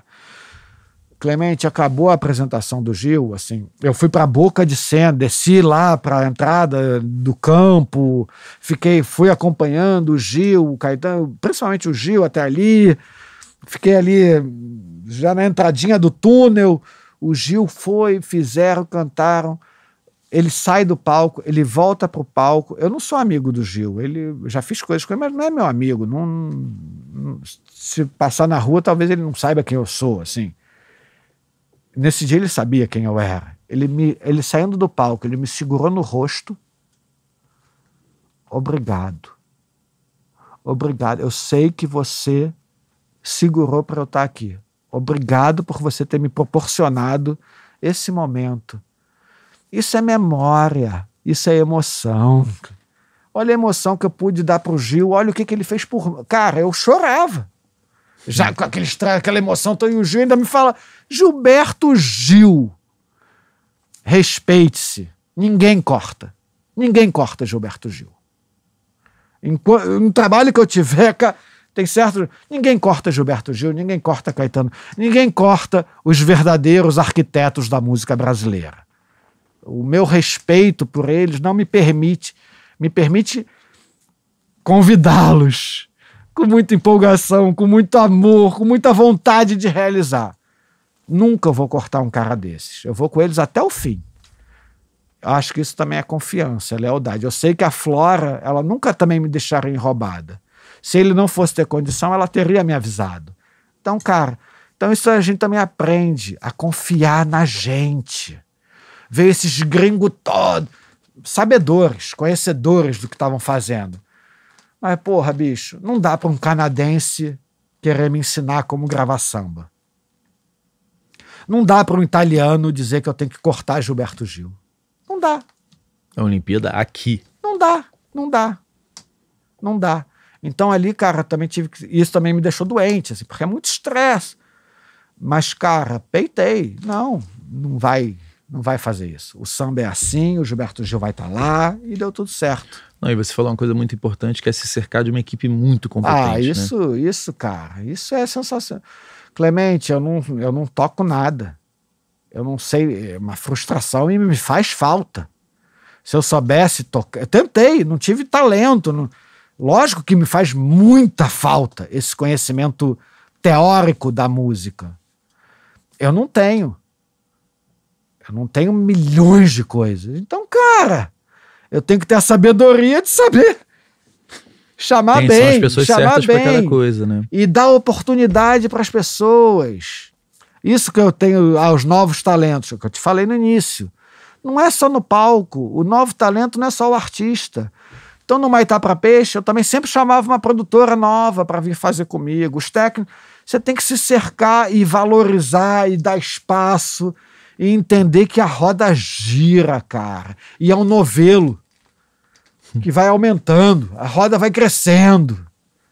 Então tem um cara muito, muito, muito orgulho que não sou presunçoso, sou somente como um não, orgulho pessoal, mesmo, cara. cara. Do... Essa foi a minha trajetória. Essa é a história que eu tenho para te contar, sabe? Assim, aqui, com muita honra. Muita honra de estar tá podendo deixar esse registro, cara. Olha que lá, tá terminando, dá mal vontade de ficar aqui pra caralho, né? É, é, ele, isso que ele falou é verdade mesmo, gente. Eu tenho dito isso, eu falei ontem pro, pro Suricato também. É importante que quem está assistindo saiba quem são os bons seres humanos dessa indústria, sabe? Porque acima de tudo a gente lida com gente. Gente. Então, pô, o Suricato é um cara que eu gosto muito. E ele veio no programa quando ninguém tinha vindo ainda. Então ele me balizou que é o que você falou. Você consegue um, o outro confia, é igual a marca, né? Lógico. Então se veio, se veio o Paulo Junqueiro, veio o Max, veio essas pessoas, óbvio que o Sérgio Afonso vai me escutar com mais atenção e aí a gente vai construindo nossas histórias. Mas eu não, eu não viro é, aqui e falo, pô, essa pessoa é legal com qualquer pessoa. Porque tem pessoas que são incríveis como profissionais e não são as pessoas mais Sim. incríveis do planeta. E tá tudo certo né? Mas você, eu nunca ouvi ninguém falar, tipo, ah, aquele filho da puta. Nunca. Nunca é, eu acho que não. Acho que... E você passou por posições que fazem as pessoas começarem a transformar pessoas bem-sucedidas em, em, filhas da puta. Eu já defendi é. pra caralho. Ah, o Zé Ricardo. Eu falei, não, velho, o cara tá numa situação ali que ele não vai te atender. Porque às vezes ele não tem tempo é. para atender às vezes ele tá pegado pra caramba, é igual o Marcel Klein, pô, cara, você acha que é porque ele tá lá que ele vai botar uma música de alguém que eu e até meu respeito a ele não botar ele nessa situação. Ele tá lá justamente por isso. Exatamente, por ele ser um cara é, é, honesto. É. E não sou eu que vou botar ele numa situação desconfortável, de pô, não, cara, eu não botei nada na novela enquanto ele tava lá. É, teve um, um, artista que eu levei, mas levei, tipo, Marcel, amizades à parte, você tem que fazer a tua avaliação do, avaliação do teu trabalho. Então, é do caralho que você é esse cara que a galera curte e respeita, Pô, porque é só isso que a gente tem na vida, né? É isso aí, cara. É isso que é o nosso combustível, né? É isso que nos possibilita seguir andando, né? É, é, o, que eu, é o que eu te falei aqui mais de uma vez hoje também. A gente se relaciona, como você falou, com as pessoas. Não é com a marca, não é com dinheiro. É com a, antes de tudo, são com as pessoas. Pra gente e... terminar esse papo, porque essa ampulheta, quando chega aí, ela vai rapidinho. Como que você tá vendo a cena nova da música? Tá Nossa, tá tendo tempo para acompanhar? Não, na medida do, do possível, do que chega. Hoje em dia, é o que você falou, hoje em dia tá tudo tão pulverizado, né? Tá tudo tão difícil falar, até definir o que, que é a, a música nova. Eu não sei o que, que é essa música nova. Tipo. Não sei se eu tô tendo acesso a ela. Rubel, por exemplo. Essa cena, ah, digamos acho assim. Maravilhoso. Acho. Acho maravilhoso, primeiro, assim, até no caso do Rubel, até por. Eu, eu, tem umas coisas da nossa tradição musical que são coisas que fizeram a potência da música brasileira. A música brasileira, muita gente fala do ritmo, né? Mas acho que a música brasileira ela também se estabeleceu pelo seu violão, pela composição ali no violão, pela música que você consegue tocar só no violão. E o Rubel, acho que ele traz, ele mantém isso aceso, sabe? Essa a, a singeleza da canção, que pode tanto estar tá vestida num arranjo grandioso, mas que também funciona na rodinha de violão. Eu acho isso uma coisa muito bacana. Fora compositor, cronista da sua época, eu acho essa, essa, essa cena aí, Tiago York, Rubel, Ana Vitória, o, botar o tá Vitor Tá se chamando Clay, isso de soft pop, né? Eu acho essa galera muito bacana, muito boa. E o que eu pudesse fortalecer, porque eu acho que é isso. A gente não pode ficar achando que a nova música é só o funk, é só o sertanejo. É também. Não tem como você não olhar o novo lá do sertanejo, do funk, até do rock. Mas essa pegada violão, eu acho que isso é muito característico da nossa música brasileira, o violão brasileiro. Assim, é uma coisa que a mim. Eu, eu sou eu sou Beatles, cara. Eu venho da, do da formato canção. pop, do, da canção. Eu, Isso me emociona. É Sabe? engraçado que você falou dessa cena que você meio que estava junto ali lá do, no início do Maitá. Não era uma geração da canção. Não. Era muito do som, das misturas, de como aquilo acontecia é. junto, né? Ali me pegava a brasilidade. A brasilidade e a complexidade das misturas, né? Sim. E, e hoje a gente está voltando a ter uma geração muito da canção. A canção voltou, a- até pela questão de você ter que lançar um single, ele tem que se falar alguma coisa por si só, né? É. Não tem o contexto, as pessoas vão descobrir em playlists. Então, acho que a gente está voltando a ter a, a- nova era da canção nesse soft pop. Tomara, E é canção, tomara né? que ela conviva, porque eu acho que não vai ter Não, mais e é- isso, e as né? coisas- é bom que tenha Convivem. tudo, né? É, é, é. Ah, você fala... Não é uma artista nova, mas o último disco que ela lançou eu acho primoroso. A Silvia Machete, esse disco Honda. Ela é muito bom. Não ouvi o disco, é incrível. É incrível, é incrível. Escute. Tô louco pra ver lançado é, Ana Canhas cantando Belchior. Belchior é um compositor da música brasileira, um arquiteto da música, é um É gênio, é um gênio. fodão, você não monstro. Você não conhece, às vezes, a música só pela métrica, na voz de outra pessoa, você fala, você é Belchior, eu acho que é Belchior. Que é isso, é um monstro, né? Monstro. Então você ter hoje uma artista como a Ana, e acho que tem até uma outra aí também fazendo um trabalho com Belchior, mas a Ana é, é prosa, eu gosto muito dela como artista. Eu acho isso legal demais, trazer Belchior para conviver. Emicida, né? Trouxe Belchior, sample de Bel- Belchior. Eu acho isso maravilhoso, sabe? A gente tem que valorizar esses caras, cara. Isso aí É, e o é... que o espaço que o Emicida ocupa hoje é muito importante. Você ligar no GNT e ter o Emicida ali. muito importante. Né? É uma janela para o mundo. né? Muito É aquele cara importante. tendo voz. Eu acho que a gente está vendo o mundo inteiro. Eu acho o mundo bem interessante, na verdade. muito interessante é isso, aquilo que a gente estava falando. É lógico que eu vou valorizar o MC dali. Eu gosto desses artistas que transcendem o seu produto artístico, cultural. Lógico, tá bem, tudo bem. Tem aquele artista que, não, meu lance é só fazer música. Tudo bem, legal, maneiríssimo. Pô, adoro sua música. Mas eu acho que no Brasil de hoje, assim, eu tenho uma expectativa, quase uma cobrança de que, olha, bicho, tem que transcender, cara. Tem que transcender um pouco o mercado. Tem que atuar mais no comportamento, no pensamento. Sabe, nesse momento de tanta informação, mentira, tanta, sabe, que relativiza até o que é verdade. Que... Então, acho que os artistas têm uma função aí e eu acho que eles estão em dívida. Eu acho que está faltando. Você acha que está faltando? Acho, acho. Eu acho que eu acho assim de uma é muito restrito você dizer que ah não, o funk representa a verdade da comunidade. Sabe, quando vem para mim com esse discurso da comunidade, e eu lembro que, pô, o Cartola era da Mangueira. e olha que a obra que o Cartola fez, o Luiz Melodia era do Estácio, olha as letras do Luiz Melodia. Então, assim, eu acho que tem um papo, é, é crônica do momento, mas não é só. É, não é eu- rosa. eu não- né? é, é, é, assim, eu fico achando que o cara que faz música clássica na favela, ele vai se sentir alijado, porque ele não faz funk. Eu acho isso um empobrecimento cultural, assim, eu acho que as coisas têm que coexistir, têm que conviver. Favela não é só funk, o interior do Brasil também não é só sertanejo. Eu acho que a gente tem que juntar, misturar essa coisa dos feats todos. Tem um lado aí positivo, tem outro que eu acho que é diluidor também. Então, aí eu volto, quando eu digo diluidor, eu volto a esse pensamento de que, pô, acho que os artistas estão em dívida. Isso pode até virar uma polêmica, mas eu acho que assim, estão um pouco em dívida com a sociedade, né? na função de cronistas do nosso tempo. Eu acho. Pô, eu não vou nem mais falar nada.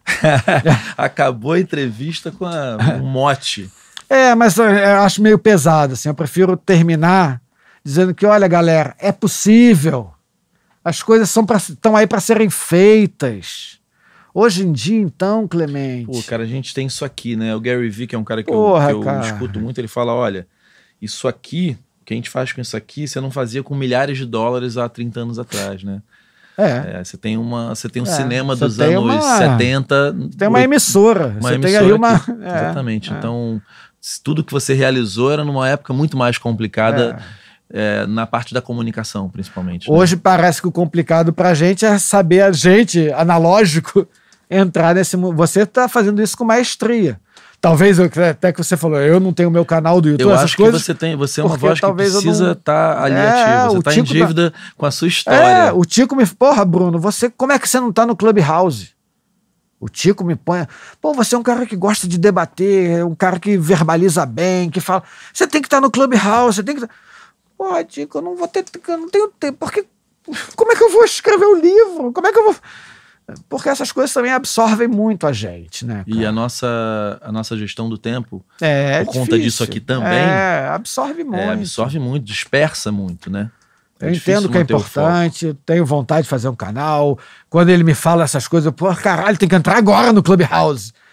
Mas eu também vejo que, poxa, bicho, eu tô, tô escrevendo esse livro do Tico, tô escrevendo um outro livro. Tô...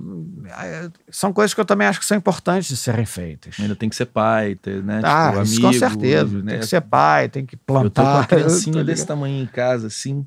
Ah, é. pô, bicho, que Cara, esse- eu, eu, quando acaba aqui, eu saio correndo, porque é desse tamanho assim. Corra. cara. É um negócio muito louco, assim. Eu fico olhando aquilo e falo, cara, minha vida é. Vai ser em torno dessa É, história, né? É, isso. E a gente tá aqui. Nossa, pra- isso potencializa, cara, Pô, ter um muito, filho. cara, ter um muito. filho. Eu tenho um filho também, tá com 17 anos, fez ontem 17 anos. E meu enteado tá com 28, vai fazer 29. Cara, maravilhoso. Mas irmão. filho, cara, pô. É melhor a gente terminar falando de filho. Porra, dá a mão aqui, cara. Obrigado por ter vindo Pô, aqui. obrigado você. Até chorou a tua noia mesmo, que você falou, porra, cara, vou ficar de máscara, venha de máscara. Ah, é isso mesmo. poxa. Se vacine segunda-feira, É. graças a Deus, tá chegando a vacina pra Eu vim gente. cheio desses cuidados. A gente tá em plena pandemia. Se você vira esse vídeo daqui a 10 anos não entendeu o que aconteceu, Vai, é isso que a gente tá é vivendo, isso, né? é e isso. muito obrigado mais uma vez, viu, irmão? Eu que te agradeço, cara, o convite, o respeito, o carinho. Pô, bicho, pra mim realmente é uma grande, grande honra estar aqui falando pra vocês com esse cara aqui que tá Obrigado. registrando a nossa época, cara. Obrigadão. Obrigado por tudo que você fez, viu? Tamo Beijão. junto. A gente se vê no próximo vídeo, gente. Valeu. Obrigado mesmo, viu?